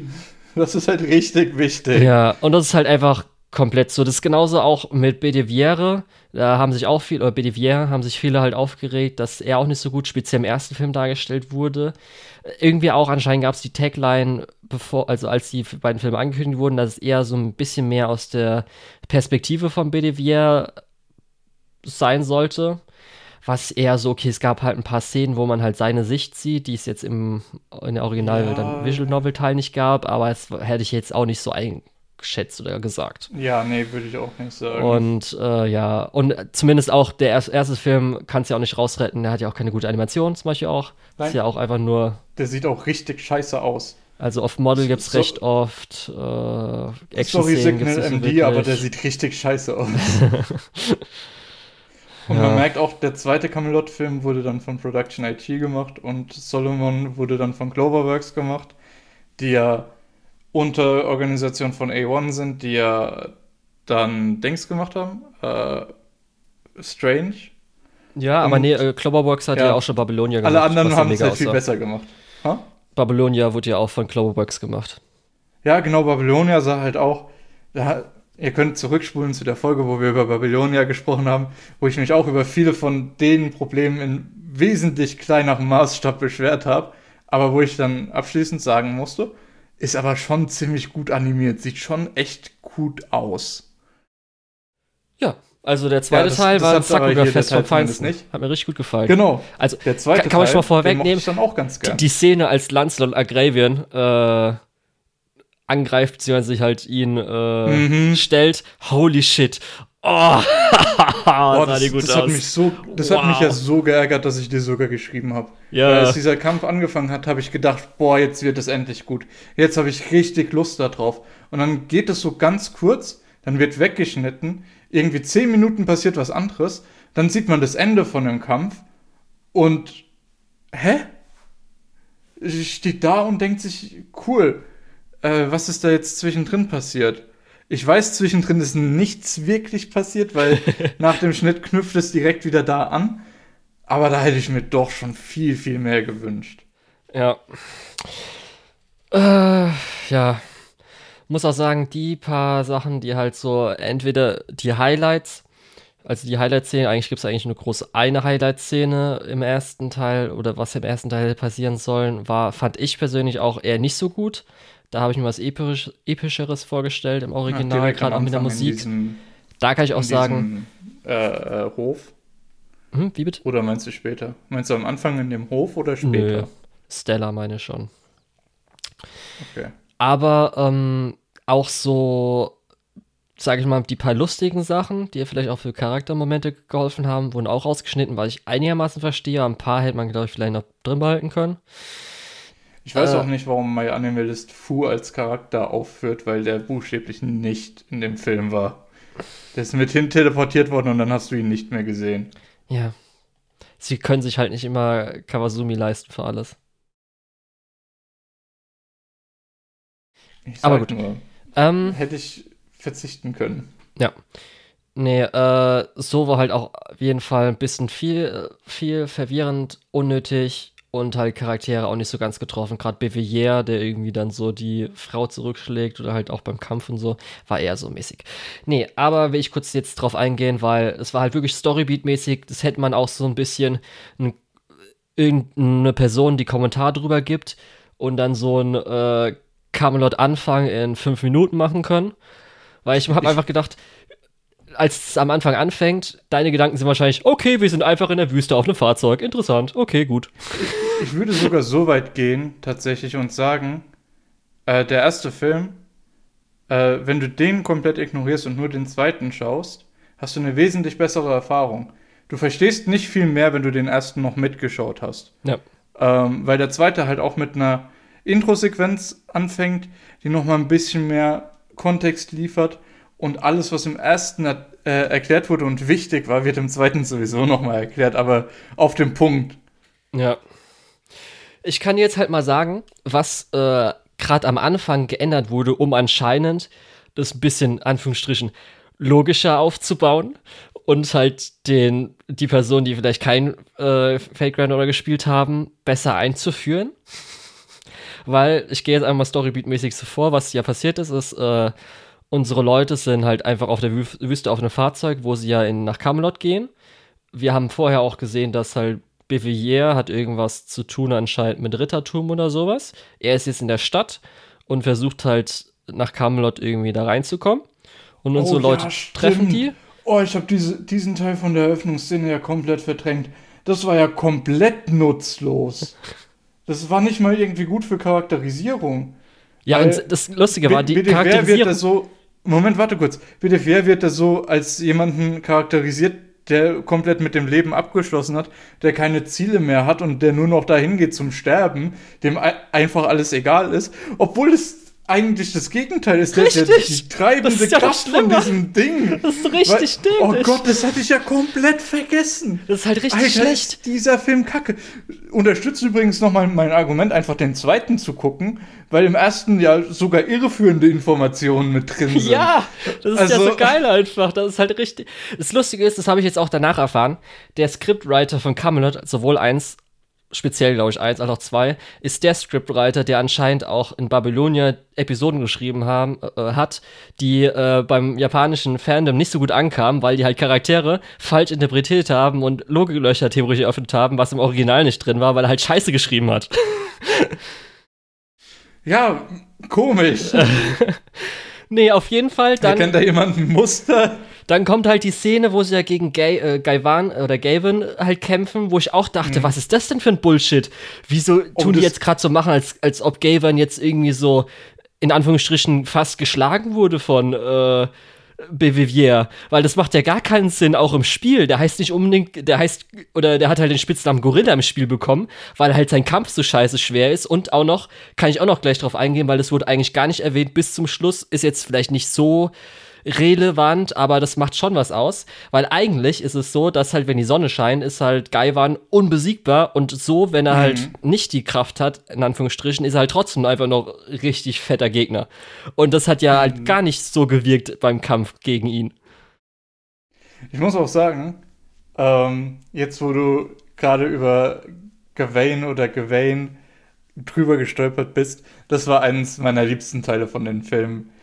Die japanischen äh, Stimmen, die versuchen irgendwie diese hauptsächlich walisischen Begriffe, glaube ich, ähm, auszusprechen. Ich meine, ich bin nicht besser, ich krieg vielleicht noch einen Rungo Miniat hin, aber das war's.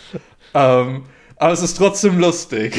Ja, das ist ja genauso wie das Agateram, der Titel, was ja im Titel drin ist, ist ja vollkommen falsch. Das macht ja gar keinen Sinn, romanisiert. Das ist ja sein komischer Arm, der heißt ja auch ganz anders, wird ja auch ganz anders, glaube ich, betitelt, wahrscheinlich in den Subtitles, die du gelesen hast. Die, die Subtitles waren sowieso teilweise wild. Ja. Nee, auf jeden Fall, dann gehen sie ja aus der Stadt raus. Da wird halt Da Vinci da in Anführungsstrichen getötet. Dann kommt sie zum Sonnenkönig. Da kriegen sie dann auf einmal ihren Caster dazu und werden weitergeschickt. Dann sind sie halt im Dorf. Der Und jetzt machen wir kurz Pause. Ist ja der, kannst du dem seinen Namen. Was? Also, ja, nee, ich meine, also, hätte ich dann, du kannst einfach weitermachen. Sag einfach weiter, was?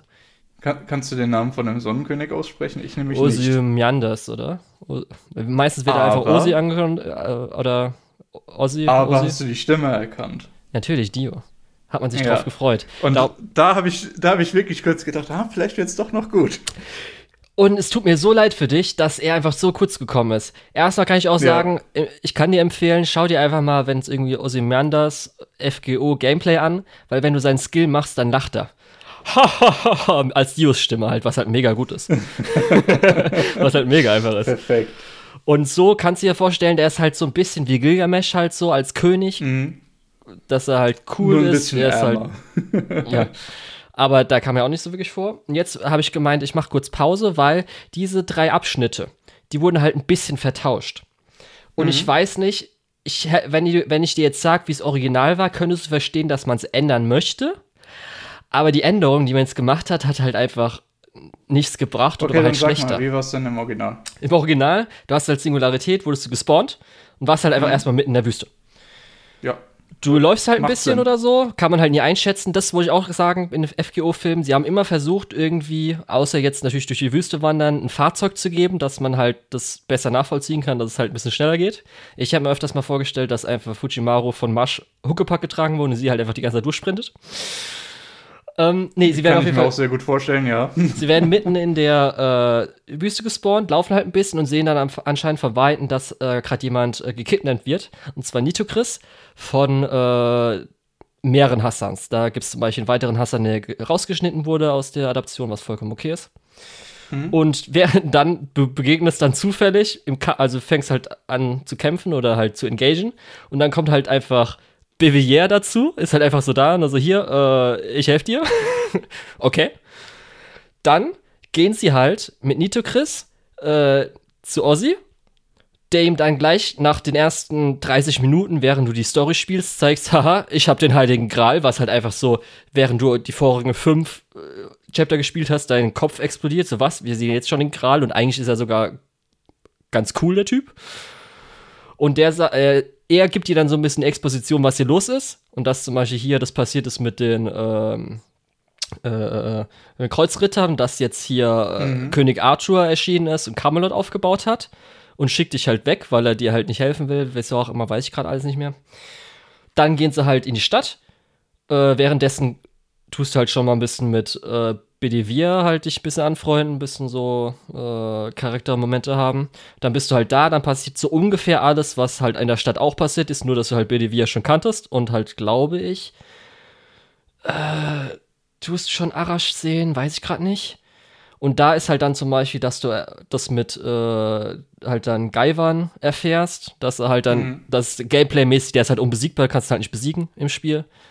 Ähm, und dann gehst, äh, fließt du halt und dann stirbt auch erst Da Vinci. Weil hier wirkt es ja so, Da Vinci stirbt schon nach 30 Minuten. Dir ist es ja eh egal, weil du nicht fünf äh, Chapter davor mit Da Vinci verbracht hast. Was natürlich für einen selbst so, okay, jetzt endlich mal Da Vinci auch in einer Singularität dabei und jetzt stirbt sie auch noch, oh mein Gott. Obwohl sie die ganze Zeit Shopkeeper war, immer dabei war, im Hintergrund, äh, in Gesprächen und sowas. Das hat dann auch nochmal vom Pacing halt besser gepasst. Und eigentlich ist es ja eins zu eins gleich, weil sie wollten wahrscheinlich vermeiden, dass einfach man zwei Figuren ganz zufällig auf einmal trifft. Was jetzt nicht viel besser ist im Original. Und ich fände auch dann gerade dadurch, dass sie durch die Wüste so lange laufen und dann erst Ossi finden, der ihnen einfach dann so Caster dazu gibt und es war's dann, dann haut halt ab, ist halt genauso schlecht, finde ich. Vielleicht also sogar ein bisschen schlechter für mich.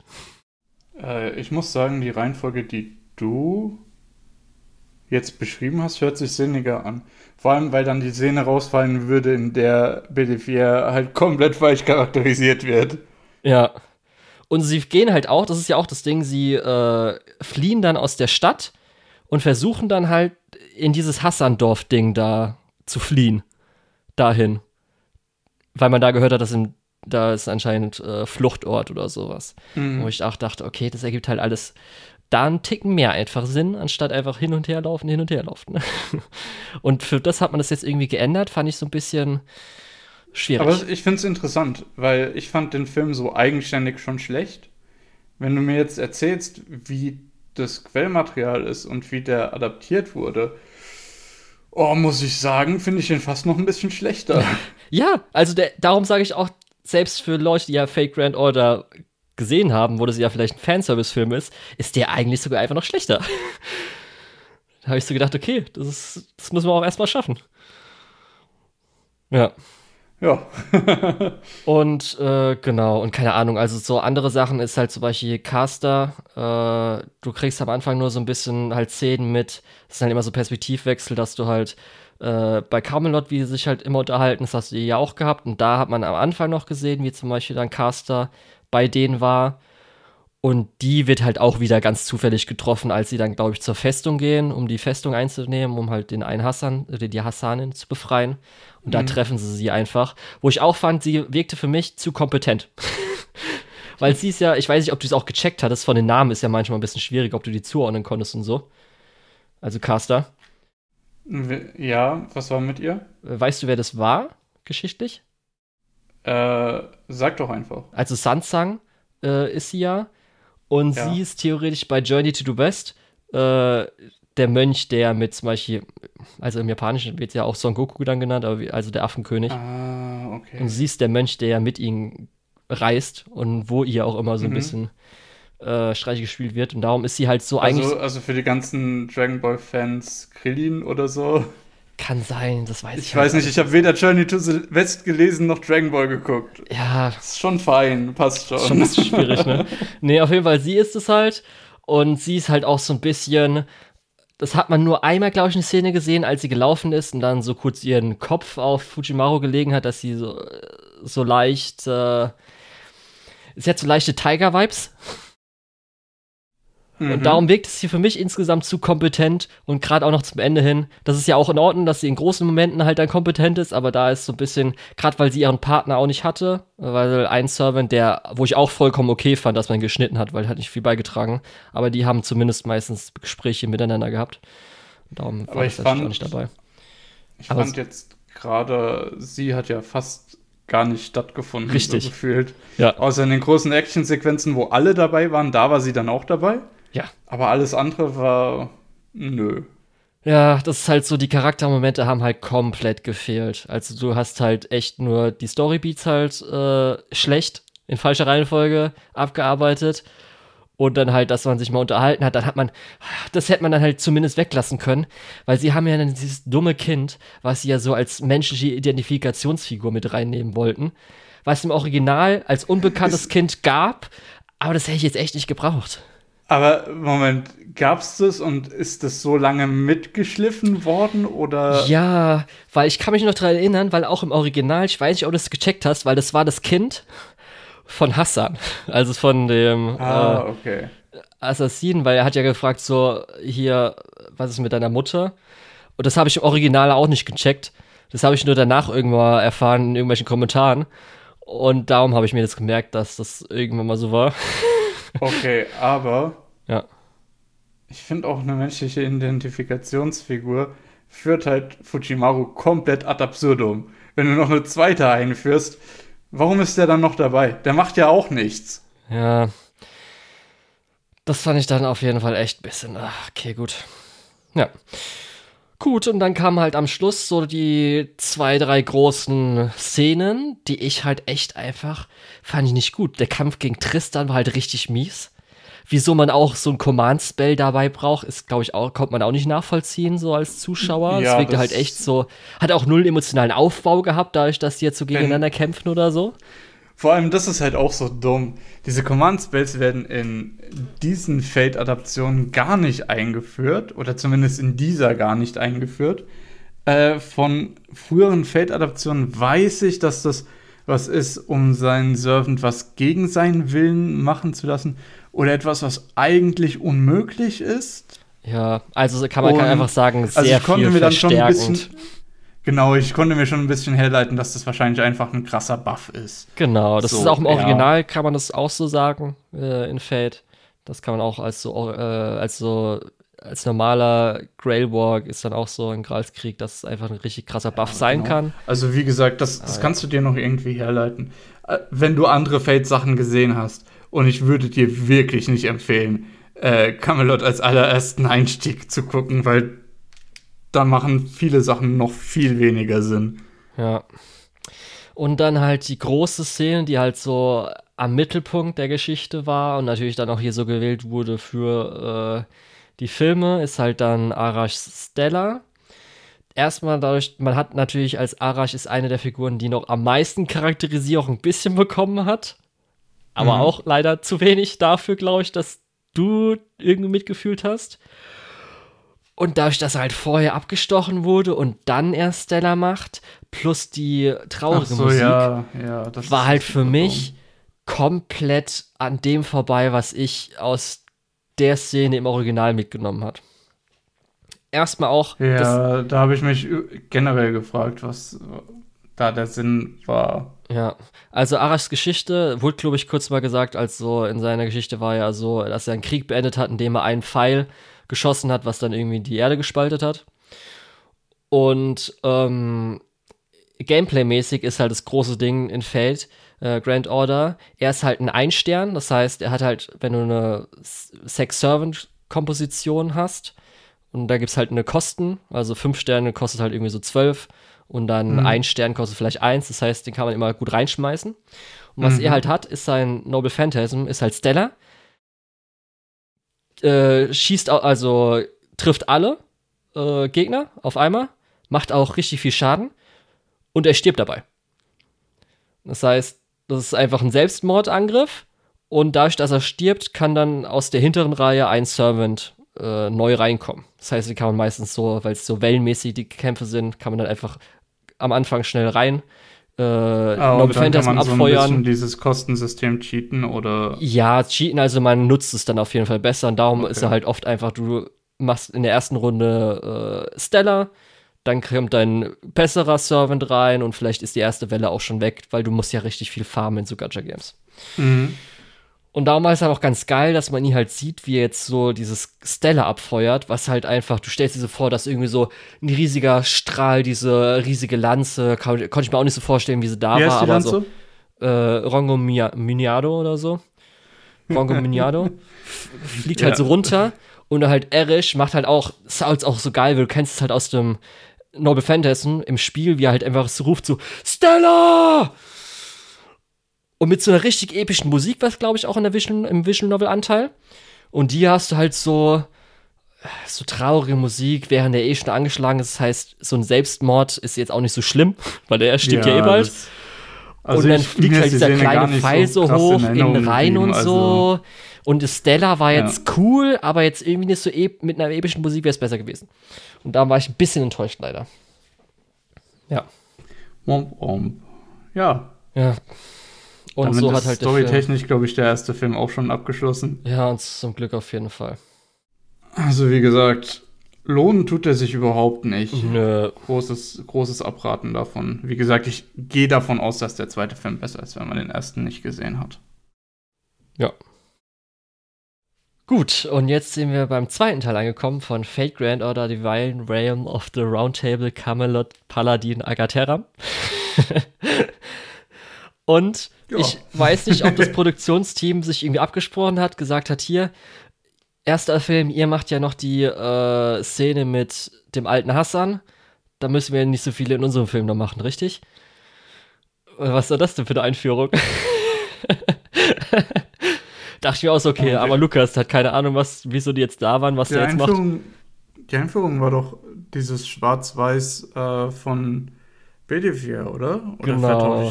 Aber Ja, in genau. Verbindung mit, dass er das ja mit äh, der Hassan, also Old Man of the Mountain, dem er erzählt. Mhm. Ja. ja. Ja. und wo ist das Problem daran? Weil da erstmal, wir haben nicht mitbekommen, was die geredet haben, was der machen soll. Ach so, ja, okay. Also du hattest zu dem Zeitpunkt auch raus. bis, sage ich mal, selbst als er dann in Erscheinung tritt, nicht so ganz, was jetzt so sein Deal ist. mhm. Aber gut. Fand ich auch ein bisschen weird für, also den Film habe ich auf jeden Fall auch so ein paar Sachen, die ich leider ein bisschen schade fand, auch als Fan, aber er ist Ja, auf ich- jeden Fall viel besser als Du, der ich erste. habe ich hab bei dem Film, ich habe recht schnell bei der Szene mit Mesh, recht am Anfang, für mich entschieden, okay, ich ignoriere einfach alles, was die sagen. Weil das ist alles irgendwie dumm. Und freue mich einfach über die Action. Das erste, was. Äh, cool, also so ein paar coole Sachen kriegst du dann ja schon noch mit. Mhm. Kriegst ja schon noch mit, hey, Mesh ist die Tochter von Lancelot und diese ganze Kombination da. Dann kriegst du ja auch noch mit, was mit Acrovane ist. Du kriegst noch so ein paar Hintergründe zu den einzelnen Rittern. Warum jetzt äh, der Lion King der Lion King ist und nicht äh, Saber und was auch immer. Äh, kriegst du ja alles mit. Ist alles noch ganz cool. Aber ich habe nicht mehr versucht, irgendwie einen Zusammenhang oder ein durchlaufendes Motiv oder so zu Ist erkennen, auch vollkommen okay. Ist halt auch nicht da, oder? Ja, ich kann dir ein paar Details da nennen, wo du denkst, okay, das habe ich halt nicht gewusst. Super interessant, aber in Ordnung. Äh, das erste, was ich kurz erwähnen will, was mir sofort aufgefallen ist, was glaube ich nicht im ersten Film passiert ist, Lady, dass auf einmal äh, Bevilliers hier Masch anspricht mit Lady, wo ich dachte, ey, es ist halt jetzt einfach, dass sie versuchen,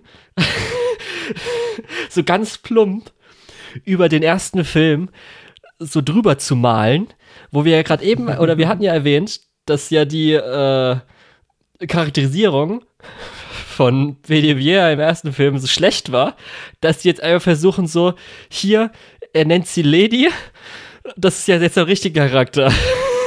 Also ganz plump jetzt, aber ich vergesse es einmal. Jetzt, er ist ja so, wie er er kennt, so ungefähr.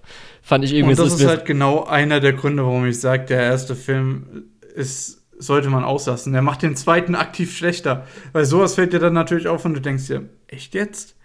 Weil ich habe die Filme tatsächlich am Stück geguckt. Ähm, ja. ja. Und da fällt sogar einem Nicht-Fan auf, hey, Moment, der hat die vorhin noch anders genannt. Ja, ähm, dann, also du hast ja schon erwähnt, Mash vs. Lancelot, was halt echt cool war. Also mhm. erstmal auch von der Animation ist auf jeden Fall alles viel besser und es sieht da auch richtig gut aus. Speziell auch fand ich Marseille richtig gut, wie sie halt, weil das hat man bis jetzt, glaube ich, in den meisten Adaptionen nicht wirklich gehört, dass sie halt wütend ist, was ich richtig gut fand. Als auch natürlich so das bisschen Captain America-mäßige, wie sie mit dem Schild kämpft, ist halt geil gewesen. Ähm, geschichtlich. Ja, schon auch besser als Captain America. Die Boomerang das nicht einfach durch die Gegend. das find, übrigens, das ist was, was mich bei Marvel massiv ankotzt, aber das ist was anderes. Ja. Das ist ein anderes Thema. Ist ja. ein anderes Riesen-Franchise, was äh, so einige Probleme hat. Und geschichtlich ist halt dann einfach, okay, sie haben anscheinend irgendwas mit dem alten ersten Hassan gemacht und dann wollen sie sich halt verbünden. Währenddessen ist halt Lancelot irgendwie so, sucht halt die oder sowas oder weiß, dass er halt, dass die beim Sonnenkönige sind und geht halt dahin. Da haben sie auf jeden Fall was zusammengeschoben. Dieses drei Hermes-Ding, was da so aus der Mitte erschien, das war so ein bisschen Lore-Dump. Das ist jetzt auch wieder einfach, kann ich jetzt schon sagen, Lukas, Nasuverse-mäßig. Da wird jetzt Atlas-Institut, glaube ich, erwähnt oder so. Im Original kommt dann noch Sherlock Holmes zum ersten Mal vor und gibt da so ein paar Informationen zu, wer vielleicht Solomon ist und sowas. Und drei Hermes ist halt so dann ein spezielles äh, Ding im äh, Atlas-Institut. Und das ist halt einfach Nasuas-Zeug, was du nicht wissen musst. Das ist vollkommen okay, dass es einfach da irgendwie reingemacht haben, dass es jetzt anscheinend bei Ozymandias ist. Ja, und äh, zumindest war halt ganz interessant da zu sehen, dass das war natürlich auch das erste Mal, wo man es im Spiel erfahren hat, dass halt anscheinend Gala hat, der äh, Charakter, der ähm, Heroic Spirit, Heldengeist ist, der in Masch lebt, weil das wusste man ja bis jetzt noch gar nicht. Habe ich da bis dahin auch wieder vergessen, wenn ich einen Film gesehen habe, dass man das ja damals noch gar nicht wusste. ja. Und das ist halt auch so das Ding, da ist halt ganz viel, weil ich habe ja jetzt schon Aslas Institut äh, erklärt, dass es Nasuas Zeug ist, kann ich auch kurz sagen. Das ist wie der Clock Tower, eine von den drei äh, Magier-Instituten. Aber schon wieder weiß ich mehr ja. als die ganzen anderen Leute. Ja, und nee, weil das, äh, du hast wahrscheinlich englische Untertitel gelesen, dann ist ja immer Tower of, äh, Tower of the End of the Worlds oder Ends of the Worlds und so. Mhm. Das Rongo Miado wurde ja, glaube ich, auch mal, ach stimmt, du hast ja nicht gesehen, dann in El Meloy, wenn du nicht die Serie gesehen hast, weil es kam ja auch noch bei Grey dran vor. Das ah, halt, okay, die hat dann auch Rongo Minyat. Genau, das ist ihre äh, Sichel, das ist die kann sich dann verwandeln. Das ist ein Rongom Minyado. Benutzt auch immer richtig. Und da ist ja, halt einfach gut, so nah. Eigentlich ist es ja eine Lanze. Ja, und da ist halt so nah sowas Zeug, weil. Kleine Erklärung. Große Erklärung. Aber äh, in Nasuas, es gibt ja dann, es gab ja mal so magisches Zeug. Age of Gods wird auch öfters mal erwähnt. Das ist dann irgendwann verschwunden. Aber in Wirklichkeit nicht ganz, denn es gibt Ends of the World. Das ist halt so ein bisschen das wird immer so gesagt, dass zum Beispiel die Menschheit, die lebt auf der oberen Textur des Planeten und es gibt halt so eine innere Textur in Anführungsstrichen, wo halt noch das ganze magische Zeug ist. Und äh, Rongo Miado ist so ein bisschen, was es zusammenhält. Und das ist halt so ein bisschen Zeug, okay, gut, das wird halt darüber immer so erzählt, aber da konnte wahrscheinlich noch nicht mal der Übersetzer damit was anfangen, hat es halt immer Ends of the World äh, übersetzt, obwohl es da theoretisch auch noch in den anderen englischen Übersetzungen, glaube ich, manchmal ein bisschen anders übersetzt wird. Aber gut. Das heißt, das interessiert halt keinen. Äh, was ich ganz interessant halt fand, ähm, wir hatten ja schon gesagt, also es sieht besser aus. Du hattest am Anfang das mit Schwarz-Weiß erwähnt. Wir hatten zum Beispiel im ersten Film ja auch sowas, wo sie irgendwas Wasserfarbenes versucht haben, was halt komplett scheiße aussah. Was sie im zweiten Teil ja auch nochmal besser machen. Plus, was ich richtig geil fand, war diese Märchen-Panning-Shot oder dieser Märchen-Panning-Shot. Weißt du, wen ich meine? Dieser horizontale so Panning-Shot. Mhm. Wie so eine Wand, wie so ein Wandbild. Richtig. Richtig ja. geil. Hat mir richtig gut gefallen. Fand ich mega. Dann auch mal schön, habe ich mich ja beschwert, es gibt die ganze Zeit keine Soundtrack-Remixe, die halt dir nichts bringen, aber mir. Und ich auch sagen muss, als ich halt die Musik auf jeden Fall, wenn man zumindest die Remix gemacht hätte, wären die besser gewesen, glaube ich, als die Musik in den Dingern. Da gab es einmal kurz beim Grab, als das Muttergrab gemacht wurde, was natürlich ich auch wieder sagen kann, was keinen interessiert. aber gut. Und äh, ja, dann äh, heißt es halt, also Ozymandias will halt nicht helfen. Sie machen irgendwie eine Armee und dann kommt der Action geile Anteil, wo du ja auch nicht so viel verfolgen musst, krass. Ja, ja, das alles mit, dass irgendwie Lancelot dann jetzt äh, doch dabei ist bei, also irgendwie verrät oder so und da jetzt auch noch mal äh, Da Vinci lebt und sowas, jetzt auch nicht so besonders, glaube ich, oder? Das interessiert auch kein Schwein. Ja, doch. Da, ich muss ehrlich sagen, der Tod war eher so, ja, okay, Moment, warte. Wie ist das von der Kontinuität? Die kommt zurück, oder? Ja, okay, ist egal. muss ich auch sagen, ich fand äh, Lancelots äh, Begründung ganz toll, weil man weiß ja seine Legende, wie das Ganze entstanden ist. Und das war natürlich sein einziger Grund, weshalb er äh, Da Vinci gerettet hat, weil, weil es halt eine, er hat halt gesehen, dass eine schöne Frau auf ihn zukommt. ja. Ja. Da, das ist halt auch ein bisschen schade natürlich durch die Verkürzung. Also wir haben ja kurz die eine Szene gehabt, dass als äh, Masch ihn dann Otosa nennt und er ist äh, so ein bisschen ihn berührt hat oder halt ihn so, oh mhm. fuck. Und da ist halt so ein bisschen die ganzen Charaktermomente, weil das natürlich auch alles ein bisschen länger geht, die Armee und so weiter, gibt es halt auch viele Momente zwischen Masch und Lancelot. Und das ist halt so ein bisschen wie halt die Tochter und der Dad beat Dad. Sie gibt ihr halt immer mhm. noch eine rein. Wirklich, wenn er irgendwas so sagt, gibt, gibt sie noch mal eine hinterher oder so. Und das ist halt hier leider genau nicht so oft passiert. So. das fand ich halt ein bisschen schade einfach. Hat man so ein bisschen so rausgehabt, als sie zum Beispiel, als er das halt so sagt, dass es eine hübsche Frau äh, war und dann halt irgendwie Masch ihm noch was sagt oder glaube ich, oder zumindest guckt oder so. Ja, das ist aber gut. Nee, ähm, ja, dann ist halt das große Actionfinale und ich muss sagen, ich war richtig beeindruckt. Also die Armee war ja mal richtig krass. Also die sah ja mal richtig gut aus. Ja, generell auch die Einzelkämpfe immer zwischendrin waren richtig gut. Ich fand, da kamen dann auch so ein bisschen Charaktermomente raus, wie zum Beispiel, äh, dass äh, hier, wie heißt sie? die Unterstützerin von, von dem äh, Pyramidenkönig, äh, bringt ihm dann was vorbei und kommt dann zurück und der Pyramidenkö Pyramidenkönig sagt dann, äh, nee, sie sagt dann, ja, Lieferung abgeschlossen und er sagt so, hä, Lieferung, nein, du hast nur den Müll rausgebracht, das brauche ich alles gar nicht mehr. Das sind so, die Momente hätte ich mir mehr im ersten Teil gewünscht, wo es so drum ging, die Charaktere kennenzulernen. Ja. Aber da hatten wir sowas ja eigentlich nicht.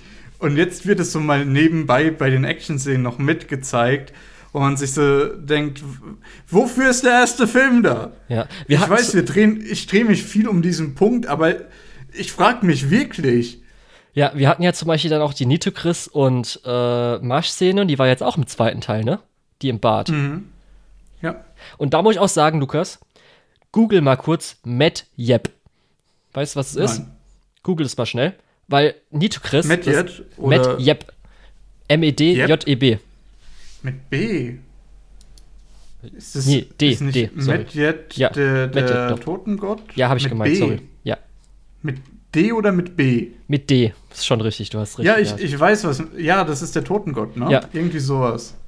Und du siehst ja auch, wie der jetzt so dargestellt wird, ne? Achso, ja. mit, dieser, mit diesem Tuch, ja. Und das ist eine der schrecklichsten Dinge, dass wir kein Madjet gesehen haben, weil das ist von Nito Chris eine ihrer Skills no Noble Phantasm Attacken. Das sind halt Madjets. Und es sieht halt so lustig aus, weil die halt, du denkst dir erstmal, wenn du zum ersten Mal spielst, wenn du nicht Geschichte dahinter kennst, oh, was sind das für lustige Dinger? dann siehst du halt, dass die halt auch, die sehen halt genauso aus, wie die Hieroglyphen aussehen. Das ist ganz schön eine Schande, dass Nito Chris die nicht dabei hatte oder nicht mal gezeigt hat oder so. Ja. Ja. Nee, aber ich war echt beeindruckt, weil das ja war eine riesige Armee, die halt auf diese Burg oder diese Festung zustürmt. Das sah halt richtig gut aus. Ja. Mit halt natürlich auch so, wir haben die Reiter vorne, die ja dann äh, Gaivan, Gaivan angegriffen haben. Dann kam halt die Szene, als Old Man of the Mountain, alter Hassan, kommt und du dann denk, du dir wahrscheinlich denkst, okay, der hilft ihnen jetzt irgendwie. Und ja, gut. ja. Ja. Und da will ich kurz gleich mal, weil es jetzt auch um Kämpfe geht und die so ein bisschen relevant sind in den Kämpfen, kurz was erklären, was dann auch speziell erwähnt wird in ähm, ähm, ähm, Tristans Kampf, sind nämlich das, was er als Gift bezeichnet.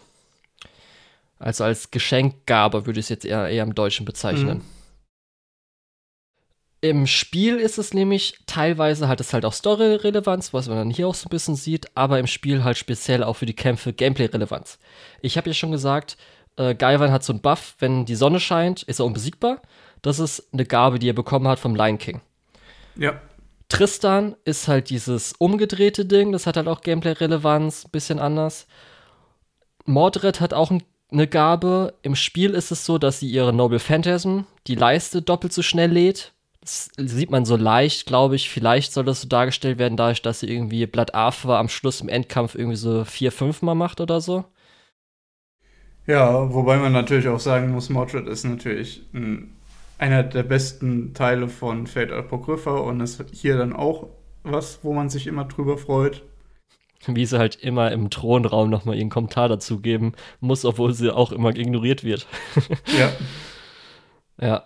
Und dann halt, ähm, ja, Agreiven ist, glaube ich, das, dass er diese Armee beeinflussen kann. Das ist, glaube ich, seine Gabe gewesen. Genau, und Tristan ist halt noch interessant, weil es äh, nochmal story-relevanter ist, weil das ist ja das, dass es umgedreht ist. Das sollte ja so ein bisschen sein, einmal, weshalb er ja dann überhaupt dem Lion King folgt, weil es sonst wäre das nicht passiert und hätte sich selbst, selbst umgebracht. Als auch, dass er halt nicht durch Gift sterben kann, wie er in Wirklichkeit gestorben ist. Und das kommt da nicht so gut raus, aber äh, dadurch, dass er halt so umgedreht ist, ist er theoretisch ein besserer Schwertkämpfer, als mit dem Bogen zu kämpfen. das ist so sein okay. Gimmick dann theoretisch, dass eigentlich, wenn er als Archer kämpft, ist er schwächer, als wenn er, was er eigentlich in Wirklichkeit ja nach Legende ist, ist er schwächer als äh, dann ähm, Schwertkämpfen. Aber das ist halt einfach nur, es wird halt jetzt dann am Schluss nochmal erwähnt, weil man dann so gemerkt hat, oh, okay, das hätte man vielleicht erwähnen sollen oder so ein bisschen was da drauf eingehen sollen schon vorher. Nee.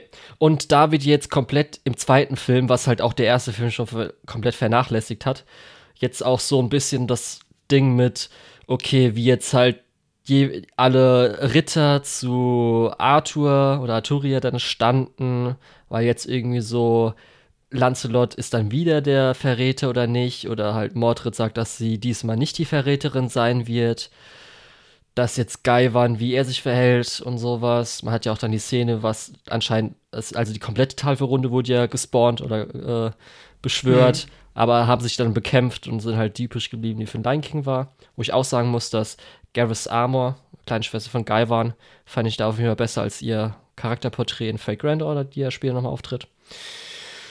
Und genau, das war auf jeden Fall dann so echt von der Charakterisierung schon gut, aber man musste ja natürlich äh, alles noch in diesen einen Film reinbringen. Das heißt, da gab es dann auf jeden Fall ein paar Sachen, die jetzt äh, ein bisschen schwieriger waren, wahrscheinlich zu erklären, man sich nicht so viel Zeit nehmen konnte.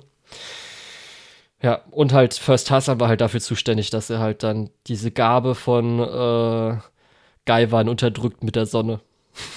dass sie halt dann ins das Tor angreifen können und er so lange halt dort, so ein bisschen. Mhm. Genau. Ja, und dann kamen halt einfach geile Animationskämpfe, die halt mega waren. Und Ja, halt natürlich Das wieder. kann ich so bestätigen. Ja, und ein paar Sachen wurden halt äh, bisschen umgedreht, als zum Beispiel halt äh, Hansang hat halt eigentlich gar nicht gekämpft. Ihr Ding war halt eigentlich, dass sie das Tor zerstört hatte. Aber dadurch, dass es halt niemand mehr gab, der so wirklich gegen Mordred dann gekämpft hat, wurde sie halt zu Mordred geschoben. Äh, dass Osmiades mit der Pyramide reinfliegt, war auf jeden Fall akkurat. ist doch korrekt. Und halt, wir haben ja schon gesagt, Lancelot gegen Algreiven ist halt einfach richtig geil animiert. Also wirklich die erste Szene war halt mega und danach war eigentlich auch ganz cool. Äh, Gaivan gegen Bedevier ist halt auch cool.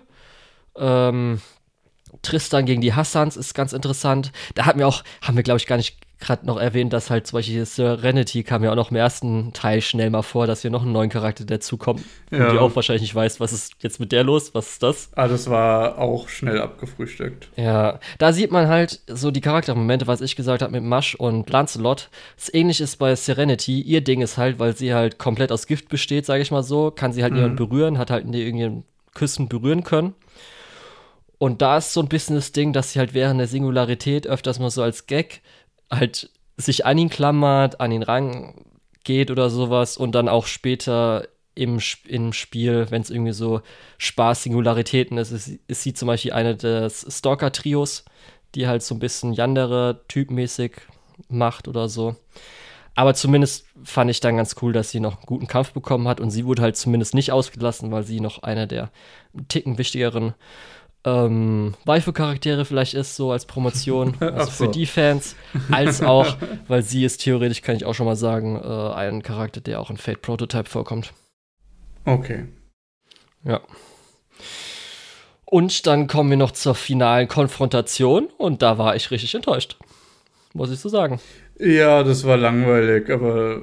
Also erstmal so- das Lord Camelot, was halt so ein richtig krasser Moment ist, dass sie jetzt halt einfach, Masch hat jetzt ihre wahre Identität und muss jetzt halt äh, einen harten Schlag vom Lion King halt, äh, also von Rongo Miado, glaube ich, war es sogar dann, äh, abschmettern, plus ihr Noble Phantasm Gameplay-mäßig wurden dann geupgradet. War halt auch von der Musik her und so weiter alles so, ja, okay, ist halt jetzt so normal. Also noch nicht mal, dass irgendwie jetzt so ganz groß sie jetzt auf einmal merkt, okay, ich habe jetzt Galad, ich weiß, wer ich bin und jetzt kann ich Camelot irgendwie äh, projizieren oder so. Nö, einfach ist halt jetzt mal passiert. Ja, das war einfach mal eben schnell so. Ja. Und was ich enttäuscht war, ich fand zumindest Konfrontation Bedivier und Lion King war in Ordnung. War auch cool Super dargestellt. langweilig, fand ich. Nein. Echt? Okay. Ja, ich, ich, fand, da hätte man, hätte man mehr machen können. okay. Ich fand halt am schrecklichsten, dass sie halt den Lion King Boss oder das Boss-Theme nicht genutzt haben. Das kannst du dich vielleicht sogar erinnern. Das habe ich nämlich genutzt als Hintergrundmusik in unserem letzten Bossfight, in unserem ersten abgeschlossenen Pen and Paper Abenteuer, weil es so fucking episch ist. Ah, ach so, ja, kann sein. Und das Problem ist ja bei äh, Visual Novels oder so Videospielen, dass die Musik meistens geloopt werden muss. Ja. Und das kann man ja so meistens sagen, geloopte Musik hat auch öfters mal dann Schwächen, weil es halt geloopt werden muss. Das heißt, du kannst nicht zu guten Ja. Aufbau vielleicht machen oder so. Und darum habe ich mich richtig gefreut, davon ja- Remix in Camelot 2 zu sehen. Und war halt nicht. Du machst ja normalerweise den Aufbau als ein Soundbite, dann gehst du in den loopbaren Teil und wiederholst ja nur noch den loopbaren Teil. Also da kann man ja drum rumbauen, aber äh, ja, Höhen und Tiefen zwischendrin ist halt schwierig. Ja, und das war halt einfach, das ist ja so richtig episch. Muss ich einfach vorstellen. Also, ich habe so im Kopf immer, auch wenn ich das so sehe, ich stehe jetzt nicht auf Fates so, ähm, so ein riesiger Drache. Er wacht so langsam, also so aus der Erde steigt er so langsam so auf. Dann im Crescendo kreischt er einmal so und dann siehst du wie 3D-Zelda-mäßig immer siehst du ja den äh, Bossnamen. Und so habe ich mir die Musik Mhm. oder Musik habe ich mir so ein bisschen so vorgestellt, dass so eine Szene so erscheint. Also jetzt, wenn man es auf was anderes als jetzt die direkte Szene, wo es, wofür es genutzt wurde, nutzt. Und da habe ich schon gedacht, dass man das echt gut hätte einbauen können, aber irgendwie hatten sie da nicht so Lust drauf. Ich weiß nicht, was irgendwie bei Fate-Adaptionen ist und einfach nicht die Original-Soundtracks zu remixen. Öfters sind die einfach schlechter, muss ich so sagen. Finde ich ein bisschen schade. Ja. Und da war halt dann auch noch der große Twist, dass natürlich dann Bedivere, dass man erfährt, oh, what the fuck, er ist eigentlich gar kein Servant, sondern äh, er ist ein normaler Mensch, der halt durch Excalibur äh, so ewig lang gewandert ist. Was halt mhm. halt ganz cool war im Original, aber hier fand ich jetzt auch so ein bisschen der Twist und auch so, wie das dargestellt wurde, eher so, meh. Also ich konnte jetzt nicht so. Ja. Also, es wurde ja dann die Szene gezeigt, als äh, Merlin ihn das aufträgt oder auflastet, dann wie er halt ewig wandert, bis halt jetzt hier. Und es hat nicht so die Gewichtung gehabt, die ich natürlich dann beim Lesen hatte. Weiß ich nicht, ob man das hätte auch ein bisschen besser machen können. Ja, ich fand, das war noch okay. Also, ja, aber wie gesagt, das war mir nicht mehr so wichtig. Ich habe ja zu dem Zeitpunkt gedacht, ja, ich verfolge zwar noch, was passiert, aber ich gebe dem keine Gewichtung mehr. Ich ja. hoffe nicht mehr auf irgendwas. Also du hast jetzt genug coole Sachen gesehen und das reicht dir. ja, genau. genau. Ja, ey, ich glaube, der Film ist auch wirklich besser, wenn man nur den guckt. ja. ich glaube dann, du, du kriegst die guten Interaktionen, du kriegst das, die richtige Charakterisierung. Dir fehlt zwar vielleicht ein bisschen Hintergrund, aber ja, du hast ja praktisch auch schon jeden Hintergrund im Podcast jetzt erwähnt. Also Leute, die sich jetzt noch dafür interessieren, äh, guckt euch einfach nur den zweiten Teil an. Da ja. kriegt ihr gute Animationssequenzen und den besseren Teil von dem ganzen Zeug. Ja. Also du kriegst halt wirklich eigentlich sogar fast den ganzen Hintergrund im zweiten Teil. Stimmt. Hatte ich ja vorhin auch schon gesagt, dass eigentlich alles, was im ersten Teil erklärt wird, im zweiten Teil noch mal kürzer erklärt wird. Ja. Ich glaube, selbst so, äh, ja, also wirklich so, ja. Ja, eigentlich schon. Gut. Äh, also, ich werde auf jeden Fall irgendwann in Zukunft nochmal eingeben, so äh, Paladin, Fake Grand Order, Camelot, äh, Movie Fight Scene. Und Agravain vs. Lancelot. Zum Beispiel das und so. Ja. Kann ich auch noch kurz kleiner äh, oder was Kleines für dich. Das war jetzt äh, 2016, wo das erschienen ist im Spiel. Agreiven ist bis heute immer nur noch ein NPC. Gibt es immer noch nicht als Servant. Bisschen weird. Mhm. Okay. Weird, aber okay. Ja. Und dann kommen wir jetzt zum letzten Film, der halt Part 1 von Fate Grand Order abschließt. Und zwar Temple of Time oder Grand Temple of Time Solomon. Ja. Und das ist der Film, wo ich am Anfang gemeint habe, das ist der, wo ich mir gedacht habe, ja, Fate ist schon so ein Kult. Schon schwierig da einzusteigen. Das ist so ein bisschen wie wenn du das Ende von Kingdom Hearts 3 siehst und nur die nummerierten Teile gespielt hast. Oder wenn du noch nie was vom Christentum gehört hast und an Ostern in der Messe sitzt. Du denkst dir einfach, was ist hier los? Irgendwie alle Leute scheinen es zu feiern oder alle Leute scheinen zu wissen, was hier passiert. Ich, ich verstehe auch, dass das irgendwo der Abschluss von irgendwas sein soll. Aber, boah, du. ich muss sagen, ich habe ein bisschen, ich habe zumindest gesagt, okay, der wird auf jeden Fall besser sein, als wenn man Camelot versucht, in zwei Filme zu machen. Weil so von dem Material, was dabei ist, ist ein Film, ist vollkommen ausreichend. Ist vollkommen okay was ich mir gedacht habe, ich weiß, was drin vorkommt und ich denke, äh, da muss man schon sich gut anstrengen, da, äh, oder muss animationsmäßig gut was dabei sein, um da einen bestimmten Aspekt gut darzustellen. Darum tue ich mal ein bisschen meine Erwartungen zurückschrauben. Und das ist ja auch dann das gewesen, komme ich dann auf jeden Fall gleich dazu. Du weißt aber noch, weshalb überhaupt Chaldea jetzt darüber äh, darum reist, ne? dass halt die Erde yeah. theoretisch komplett in Flammen aufgegangen ist und nicht mehr existiert genau, zur Menschheit, ne? Und das, was da jetzt dieser Solomon ist, ist das, was dafür verantwortlich ist. Genau. Das ist Oder, nämlich das Einzige, ja. was man in den ersten fünf Kapiteln erfährt, ist anscheinend, okay, Solomon ist der Böse. Das ist das mhm. Einzige, was man da erfährt. So, ich habe ein paar Fragen. Okay. Dieser Typ mit dem Zylinder, gegen den die kämpfen, wer ja. ist das? Ah, das war Kennt ganz, man den? Ist der relevant? Ja, der war ganz in der First Order, also im Prolog kam der drin vor. Das war der, der theoretisch Chaldea hintergangen hat, der für die Explosion verantwortlich ist in Chaldea und der da am Schluss die, äh, die, also Olga, die ähm, Chefin, äh, getötet hat. Okay, gut. Also nicht unbedingt gut, aber äh, ja. Ja. Dann dieser, dieser komische Anzug, den Fujimaru bekommt. Der ist komplett Anime Original, kann ich dir jetzt schon sagen. Okay. Da kommt auch Cool. später noch so ein kleiner Kritikpunkt davon bei mir rein. Ähm, dann machen wir einen Spoiler-Teil dazu. Ja, okay. Nein, nein, nur, nur eine Frage, weil ich würde keinen machen wollen. Nee, brauchen wir nicht. Nee. Weil die Leute, die es interessiert, die wissen, wie es ja, ausgeht. das sollte man auch Und die schon Leute, die es nicht. Dann. interessiert, ja. Äh, und zwar, der Professor ist doch der Spielercharakter, oder? Nee, also Fujimaru Nee? ist der Spielercharakter. Fujimaru ist der Spielercharakter. Ich, ich hatte irgendwie noch im Kopf, dass du mal gesagt hast, dass es der Professor ist. Nee, der Professor war in Ark Knights. Was ich doch mal kurz Was? gesehen habe vor irgendwie zwei Seasons oder so. Okay. Doktor. Das okay, war der das- Doktor. Egal, das, das ist egal. So, ähm, auf jeden Fall, ich hatte das noch irgendwie im Hinterkopf und dann hat es mich massiv verwirrt, dass er Solomon ist. Ja. Also, dass der Solomon, den die konfrontieren, nicht der richtige Solomon ist und dass der Solomon, der der richtige Solomon ist, der Professor ist. Ja. Alles gut. Ja. Verstehe ich soweit, verstehe ich Okay, soweit. okay. All- alles fein. Ja, ja, ja. Gut, es hat mich nur gewundert, warum der auf einmal. Ja, ich dachte, das ist der Spielercharakter. Ja. Gut, dann. Ich hatte noch ein paar Fragen. äh, also ich habe ich habe einige Fragen.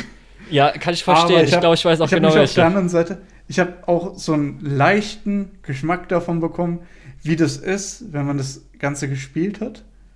Weil es ist schon irgendwie cool zu sehen, wie dann Gilgamesh nochmal auftaucht, wie dann äh, Ishtar nochmal auftaucht oder wie äh, Siegfried nochmal auftaucht oder äh, die ganzen anderen Figuren, die man schon irgendwo gesehen hat.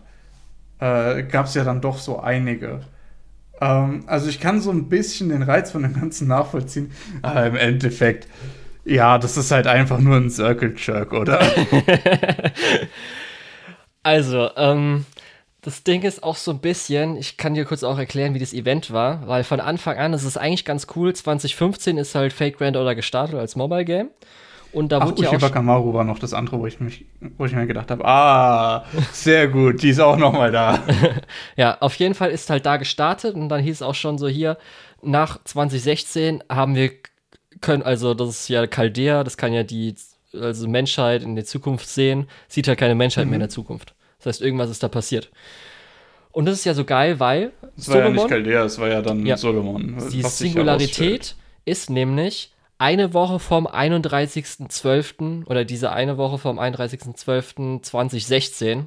Also wirklich vorm letzten Tag, wo dann halt 2017 Menschheit ist weg, Hm. ist da gestartet, die Singularität. Und es war so ein bisschen, kann man es als weltweites Raid-Event bezeichnen. Das heißt, es gab halt dann irgendwie diese sechs, sieben ähm, hier ähm, Demon Pillars. Und die Mhm. hatten einen weltweiten, äh, einen weltweiten HP-Pool.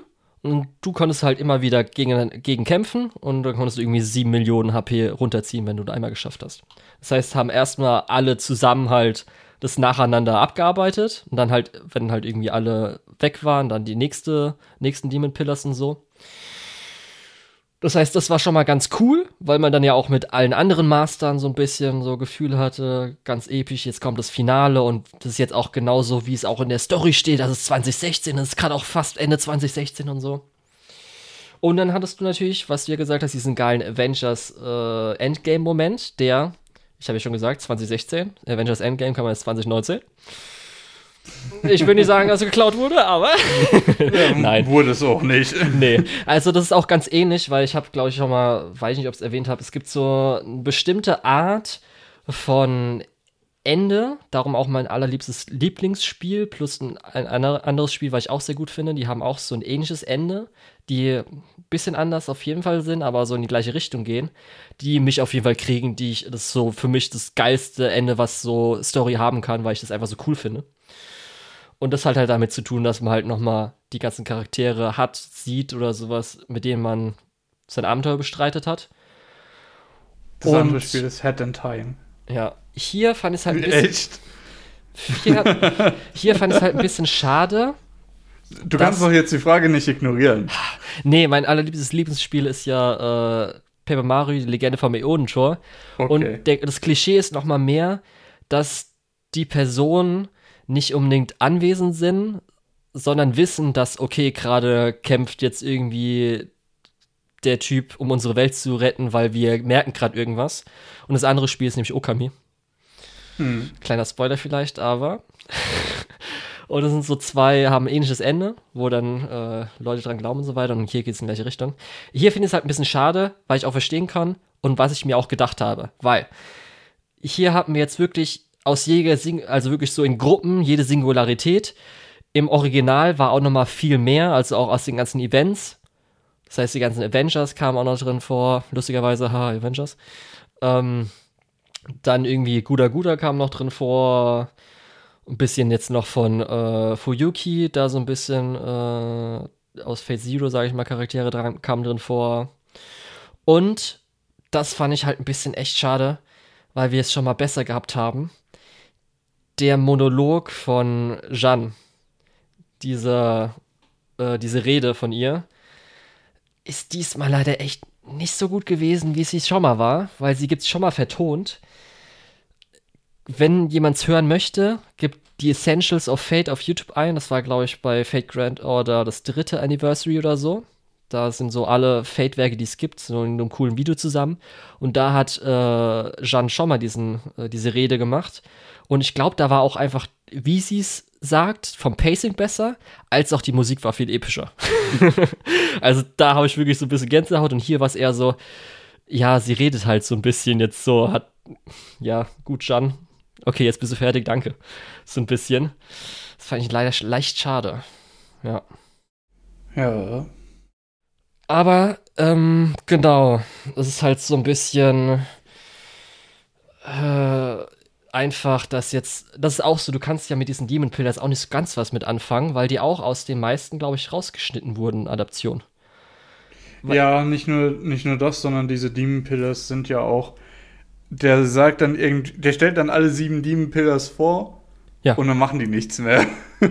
ja, das ist halt so das Ding. Normalerweise, wie gesagt, du kämpfst halt in Raid-Events, bis du merkst, okay, die, ja, du schaffst also, es nicht als alleine. Als du das erklärt hast, hat das auf einmal Sinn gemacht. Aber so äh, in dem äh, Film selbst ist so, okay, wa was genau ist jetzt eine Demon Pillar? Was macht die? Was müssen ja. wir machen, um davon nicht äh, betroffen zu sein oder was auch immer? Ja, und dann kommen die nur noch später nochmal vor, wenn die zusammenstürzen. Ja. ja, das war dann eher so, naja. Ja. Ich muss auch sagen, bevor ich Solomon gesehen habe, habe ich auch ganz vergessen. Weil, also ist halt einfach so, die haben ja auch wirklich so genannt Singularität 1, so heißt die Pillar Singularität 2. Das war halt wirklich so, mhm. dass in jeder Singularität kam so ein Bosskampf mit einer Pillar vor.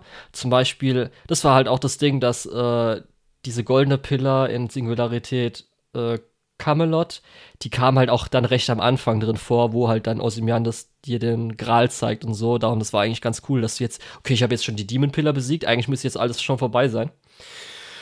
Und damit kannst du halt nichts anfangen anderes Detail halt als dann hier der, äh, äh, wie war es, Levi? Wie heißt es nochmal genau? Ich weiß ja, habe auch den Namen schon wieder vergessen. Der Typ, wo du gefragt hast, wer das ist. Lay, Lev, Lev. Dass Lev ja auch eine Demon Pillar so, ja, ist. Der, der mit dem Top-Hat. Ja, genau, dass Lev Zylinder. auch eine Demon Pillar ist. Da wird auch erst so eineinhalb Jahre nach dem Finale nochmal was anderes gemacht, wie das überhaupt zustande kam, multidimensional. Musst du auch nichts wissen, Lukas. Fand ich aber auch nochmal ganz lustig, jetzt so im Nachhinein. Ähm, Im Prinzip, was ich halt raushöre, ist, du musst von Fate nichts wissen. Im Prinzip sei ignorant zu allem, ignoriere alles, was passiert, aber der Kampf ist ganz cool. Das ist halt das Ding, ne? Man denkt halt, es müsste ja eigentlich für Fans von jetzt dann Fake Grand Order sein, dass sie einen Epilog sehen können. Und dann haben die halt echt die Schlüsselmomente nicht so gut gemacht einfach. Ich habe ja schon eben erwähnt, Jeanne der Moment fand ich halt eher so mäßig. Sie haben zum Glück nicht den Masch-Opferungsmoment verkackt und da haben sie auch endlich mal den Original-Soundtrack benutzt. Auch wenn ich lustigerweise Aber- sagen muss, wenn man einfach das Key-Visual, äh, wo sie zurückschaut, aus dem Spiel genommen hätte, hätte sogar besser ausgesehen als das, aber ist halt einfach eine Zeichnung, gut. Nee, aber sie haben halt echt einfach danach so, so zwei, drei Sachen, wo du denkst, so, ey Leute, ist es euer Ernst? Wieso macht ihr das? Wa- Wieso? Das ist so dämlich. Gut. Also, dieses, äh, du hast schon gesagt, mit diesem äh, Anzug, den halt äh, Fujimaru hat, ist halt komplett Anime Original, dass man halt nochmal wahrscheinlich mehr äh, Servants hätte reinbringen können. Sie haben es auch zumindest so geschafft, also sie haben halt wirklich eigentlich nur die Gruppen aus den Singularitäten genommen, wo es, weil ich auch ganz lustig und cool fand, dass sie halt auch wirklich so zwei oder eins Sterne, zum Beispiel der mit der, ähm, ähm, äh, nicht Sichel, äh, Guillotine, wo man eigentlich nie so, okay, den kriegt man jetzt mal animiert sehen, fand ich ganz cool, weil das wird man, glaube ich, niemals sonst sehen.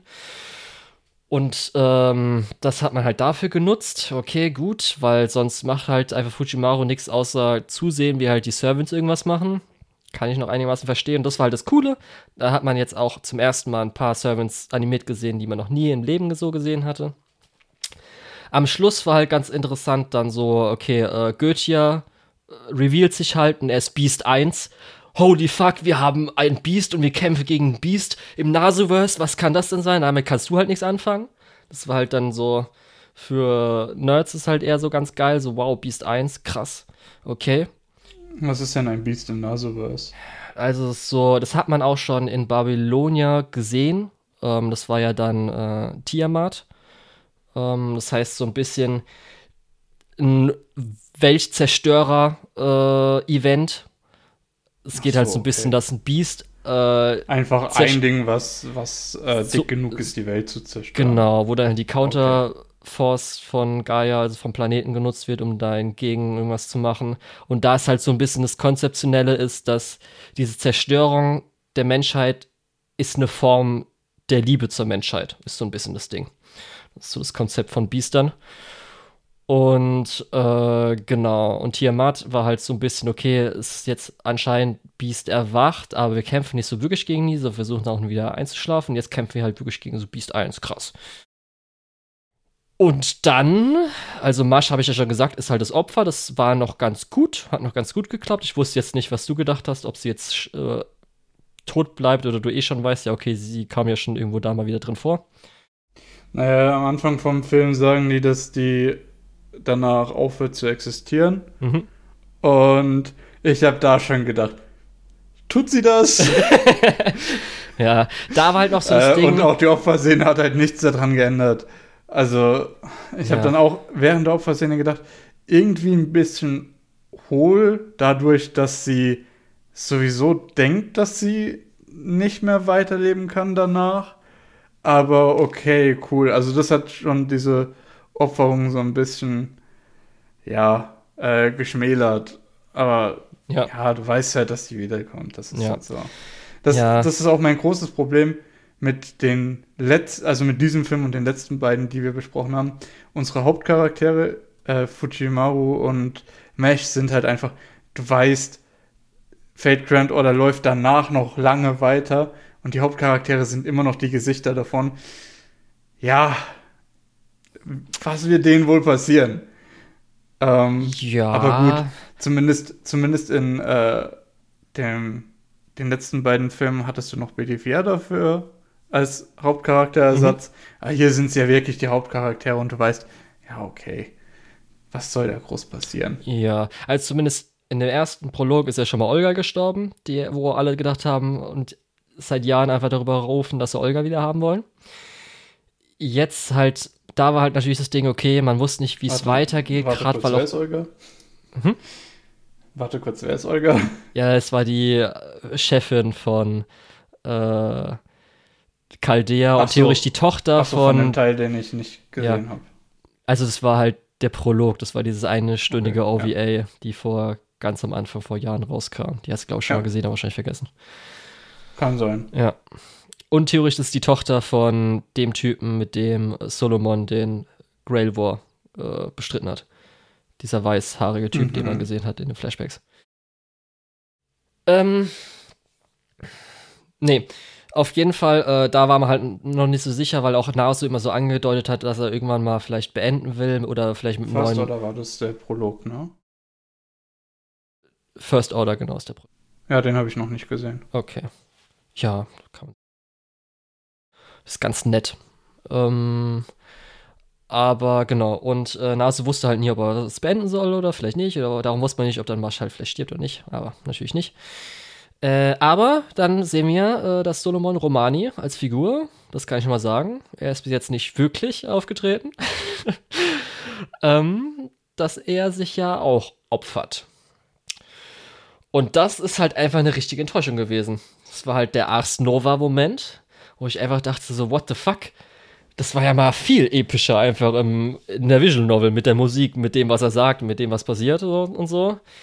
Gerade auch fand ich ein bisschen schade, dass halt äh, Goethe monologisiert halt viel zu viel. Da hätte man ein bisschen runterschneiden können, ein bisschen weniger. Mhm. Ja, das stimmt. Gerade auch fand ich jetzt, wurde zwar ein bisschen erwähnt, aber hätte man noch mal die Verbindung Solomon, Goethe, was jetzt genau das Ding so ein bisschen war mit Menschheit. Wie war das? Der war Assistent oder sowas?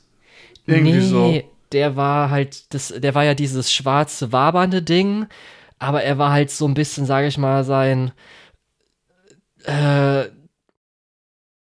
also sein Summoning, sein ähm, Beschwörungszauber halt dann äh, nicht vermenschlicht, aber äh, mit ähm, eigenem Ach Willen. so, ja, ja, stimmt. Irgendwie. Es war so. Wie war das? Also, das ist auch irgendwie Bullshit, dass äh, Solomon Beschwörungszauber erfunden hat und alle Beschwörungszauber irgendwie zusammen der sind, der Goethe. Keine Ahnung. Also, das war alles irgendwie so. wo ich Ja, das war hab, halt so ja, Es schwieriges- macht bestimmt Sinn. Es macht bestimmt Sinn, wenn man alle Chapters von Fate Go gelesen hat. Nee, das wird aber halt. es. Also es wird ja. höchstens auch da zum ersten Mal so erwähnt, aber das hat man konzeptionell halt dialogmäßig nicht so gut rübergebracht einfach. Fand ich ein bisschen schade. Ich konnte es halt so ein bisschen, weil ich noch wusste, mit dem, wenn, weil ein Beast mit Liebe zur Menschheit, das konnte ich halt noch mit reinbringen. Und das hattest du halt, glaube ich, gar nicht im Kopf. Darum konntest du manche Sachen nicht so ganz verbinden, was jetzt so Goethes Ding war. Aber genau. Ähm, und halt das Ars Nova-Ding ist halt einfach dieser große epische Moment, weil was passiert ist halt, dass Romani, also Solomon, nimmt sich halt komplett aus, sage ich mal, dem Universum, dem Throne of Heroes raus, was halt heißt, dass er so äh, wirklich nie existiert, existiert hat, so ungefähr. Und darum verliert halt auch Goethe dann seine Kräfte, was irgendwie auch nicht so gut rauskam, weshalb das jetzt alles, weshalb er jetzt schwächer ist oder nicht. Mhm. Das heißt, das war halt dieser große epische Moment, wo halt, what the fuck, er zerstört seine komplette wirkliche Existenz aus diesen ganzen Konzepten vom Nasuverse, so what the fuck. Und dann aber, das ist nämlich dann auch mal richtig Anime Original, wo ich nicht verstehe, wieso man das macht einfach. Weil das nächste wäre halt gewesen, Fujimaru, unser menschlicher Master, steht einem geschwächten Goethe gegenüber, der halt seine Kräfte komplett verloren hat, weil halt Solomon jetzt nicht mehr existiert. Das heißt, der Körper Solomon, den er gerade, wo er drin ist, Mhm. ist ja einfach nur irgendwas Menschliches, aber nicht Solomon. Hat gerade Masch verloren, sein Servant und die Begleiterin, die ja irgendwie sieben Singularitäten hat, hat gerade so seine Mentorfigur verloren. Und was er halt macht, der drischt halt mit Maschs Schild als Mensch auf ihn ein, was auch so ein bisschen jetzt so, was ja hier erwähnt wird, so als schlechtester Master und das ist jetzt einfach ein normaler Mensch, der halt diese Singularitäten, die Menschheit gerettet hat. Und was halt wirklich so als letzten Punkt, dass er dieser Mensch ist. Und er gibt jetzt einfach nochmal Goethe, was als übermenschlich gedacht hat vor irgendwie fünf Minuten, ich zerstöre die ganze Welt. Als Mensch gibt er ihm jetzt einfach ein paar Schläge noch rein und dann Goethe löst sich eh langsam auf, so ungefähr. Ja. Und jetzt müssen die es halt so richtig episch machen, mit irgendwie noch alle Sermons greifen noch mal an und keine Ahnung was und bla bla bla und wie und was. Und diesen Moment verschieben sie so ganz komisch irgendwie nach hinten, der für, wahrscheinlich für dich einfach so, okay, jetzt wird da noch mal irgendwie so gekämpft, weshalb auch immer, weiß ich nicht. Das fand ich so scheiße. Das hat mir, ich so, was? Das ist doch dieser geile Moment, wo sich jeder vorgestellt hat, okay, er hat jetzt irgendwie den Schild ihn noch mal eingeschlagen oder wie ist es passiert? Was hat er gemacht? Das war echt so, ey Leute, was ist das denn bitte schön? Was ein Bullshit. Ja. Also sind wir uns tatsächlich hier auch einig, dass das ganz gutes Action Feuerwerk ist, aber danach, so, aber sonst halt nicht so wirklich gut? Oder Ja. kommen wir auf einen Nenner mit dem Film? Ja, also es war halt cool, dann einfach äh, Skar und irgendwie dann halt hat man noch Dante irgendwie kämpfen gesehen. Ich fand es auch ganz lustig, als er dann kurz vor Goethe, als Goethe noch bei Kraft war, davor stand und einen Servant ge gesammelt hat und es war halt einfach Geronimo, einer so der schlechtesten Servants, den man sich so im Gameplay mäßig vorstellen kann. ich so, was machst du? Aber gut. Und dann denke ich schon, okay, sie haben schon eine Szene war in Ordnung und zwei Szenen haben es verkackt. Und dann ver verkacken sie es nochmal richtig. Und ich so, ist es euer scheiß Ernst? Ist es euer fucking Ernst? Es kann nicht euer fucking Ernst sein. Und zwar war halt die Masch-Szene. Jetzt musst du mir erklären, ob du irgendwas davon verstanden hast, wieso Masch auf einmal lebt. Äh, nicht so wirklich. Ich habe mir dann gedacht, ja, passt schon. Das ist einfach so, ich konnte es nicht glauben. Ich so, okay, Masch lebt wieder gut. Vielleicht lassen sie das aus. Weird, okay. Dann, okay, sie zeigen wahrscheinlich dann nochmal am Schluss kurz die Szene mit Fu. Haben sie ja nochmal kurz, diese eine Szene haben sie ja kurz gezeigt, dass irgendwie sie richtet sich an Fu oder so und sagt, du kannst mich ja eh nicht verstehen. Dann sieht man ja kurz ein Bild oder sowas, ne? Mhm. Dann dachte ich, so, okay, jetzt zeigen sie kurz Bild. Gut, dann ist es halt jetzt nur für äh, Leute, die es halt verstehen. Und dann, ich konnte es nicht glauben, dann kommen halt die Credits und da sehen so drei Bilder mit so, also so drei Bilder mit Monolog drauf, was auch übersetzt wurde. Das hast du wahrscheinlich kurz gelesen, aber nicht gecheckt und gedacht, okay, das ist irgendwie irgendwas an Text oder so. ne? Äh, da traust du mir schon zu viel zu. Ich habe gesehen, dass da Bilder kommen mit Text und die habe ich dann ignoriert. Ja, weil. Einfach so scheiße. Ich konnte es nicht glauben. Also, ich hätte es noch verstanden, wenn sie halt so, okay, sie wollen ganz kryptisch sein. Aber dann machen sie das mit dem scheiß Text, gell? Und zwar, ich erkläre dir jetzt, was passiert ist. Nämlich, Fu, dieses kleine Vieh-Ding, sieht ja auch ähnlich aus, so ein bisschen wie ähm, äh, Merlin. Und du kannst dich vielleicht auch erinnern, in Babylonia hat Fu die ganze Zeit Merlin getreten und ihm irgendwie genervt und so Ja. was Fu ist. Fu ist nämlich, äh, nämlich in Wirklichkeit Beast 4. Und Merlin hat ihn theoretisch so eingesperrt oder halt in seine Form gebracht, dass er halt äh, nicht wirklich Beast 4 sein kann, sage ich mal so. Und was in dieser ultimativen Szene passiert, nachdem Fujimaru versucht zurückzulaufen und halt dann auf einmal es wahrscheinlich nicht mehr schaffen wird, ist halt, dass Fu seine, in Anführungsstrichen, Biesthaftigkeit, also sein, dass er Biest ist, äh, dass er das abgibt und halt nur noch wirklich ein normales, dummes Tier ohne irgendwelche Intelligenz wird, um halt äh, Masch zu retten und ihr halt so Lebenskraft oder Biestkraft, wie auch immer, zu geben. Und was sie halt machen ist, sie zeigen kurz das Bild, wo man halt so sieht, wie halt Fu in diesem absolut wunderschönen Visual in der, äh, im Spiel, diesem bläulichen und so weiter, wie er halt sich so kurz entwickelt, sieht man kurz ein Bild und dann den Monolog, den Fu dabei gibt, den halt, weil Fu wird gesprochen, habe ich ja schon mal gesagt, von Sabers Seiyu, bringen die halt in diesen drei scheiß Bildern wo halt dann irgendwas davon äh, sagt, hier, du musstest irgendwie so, äh, ihr habt Beast, oder du hast Beast 4 besiegt, ohne zu kämpfen und sowas. Machen die halt da einfach am Schluss. Und ich denke mir so, was ist euer, wieso? Wieso? Das ist doch so eine wundervolle, geile Szene, die man hätte schön animieren können. Wieso macht ihr das? Was ist das für ein Bullshit? Ich konnte es nicht glauben. Also, das war wirklich so, ich davor so, okay, es war echt nicht so toll und so weiter. Und da war ich richtig wütend. Da war ich wirklich echt, was ein scheiß Bullshit. Das war richtig scheiße. Also, das konnte ich echt nicht nachvollziehen. W was soll denn das? Gerade dieser Monolog ist auch richtig. Das ist wirklich so eine der Punkte, die man aus Part 1 mitnimmt, dass dieser geile Monolog Fu halt seine Intelligenz, seine Biesthaftigkeit aufgibt, um halt Masch zu retten nach sieben Singularitäten.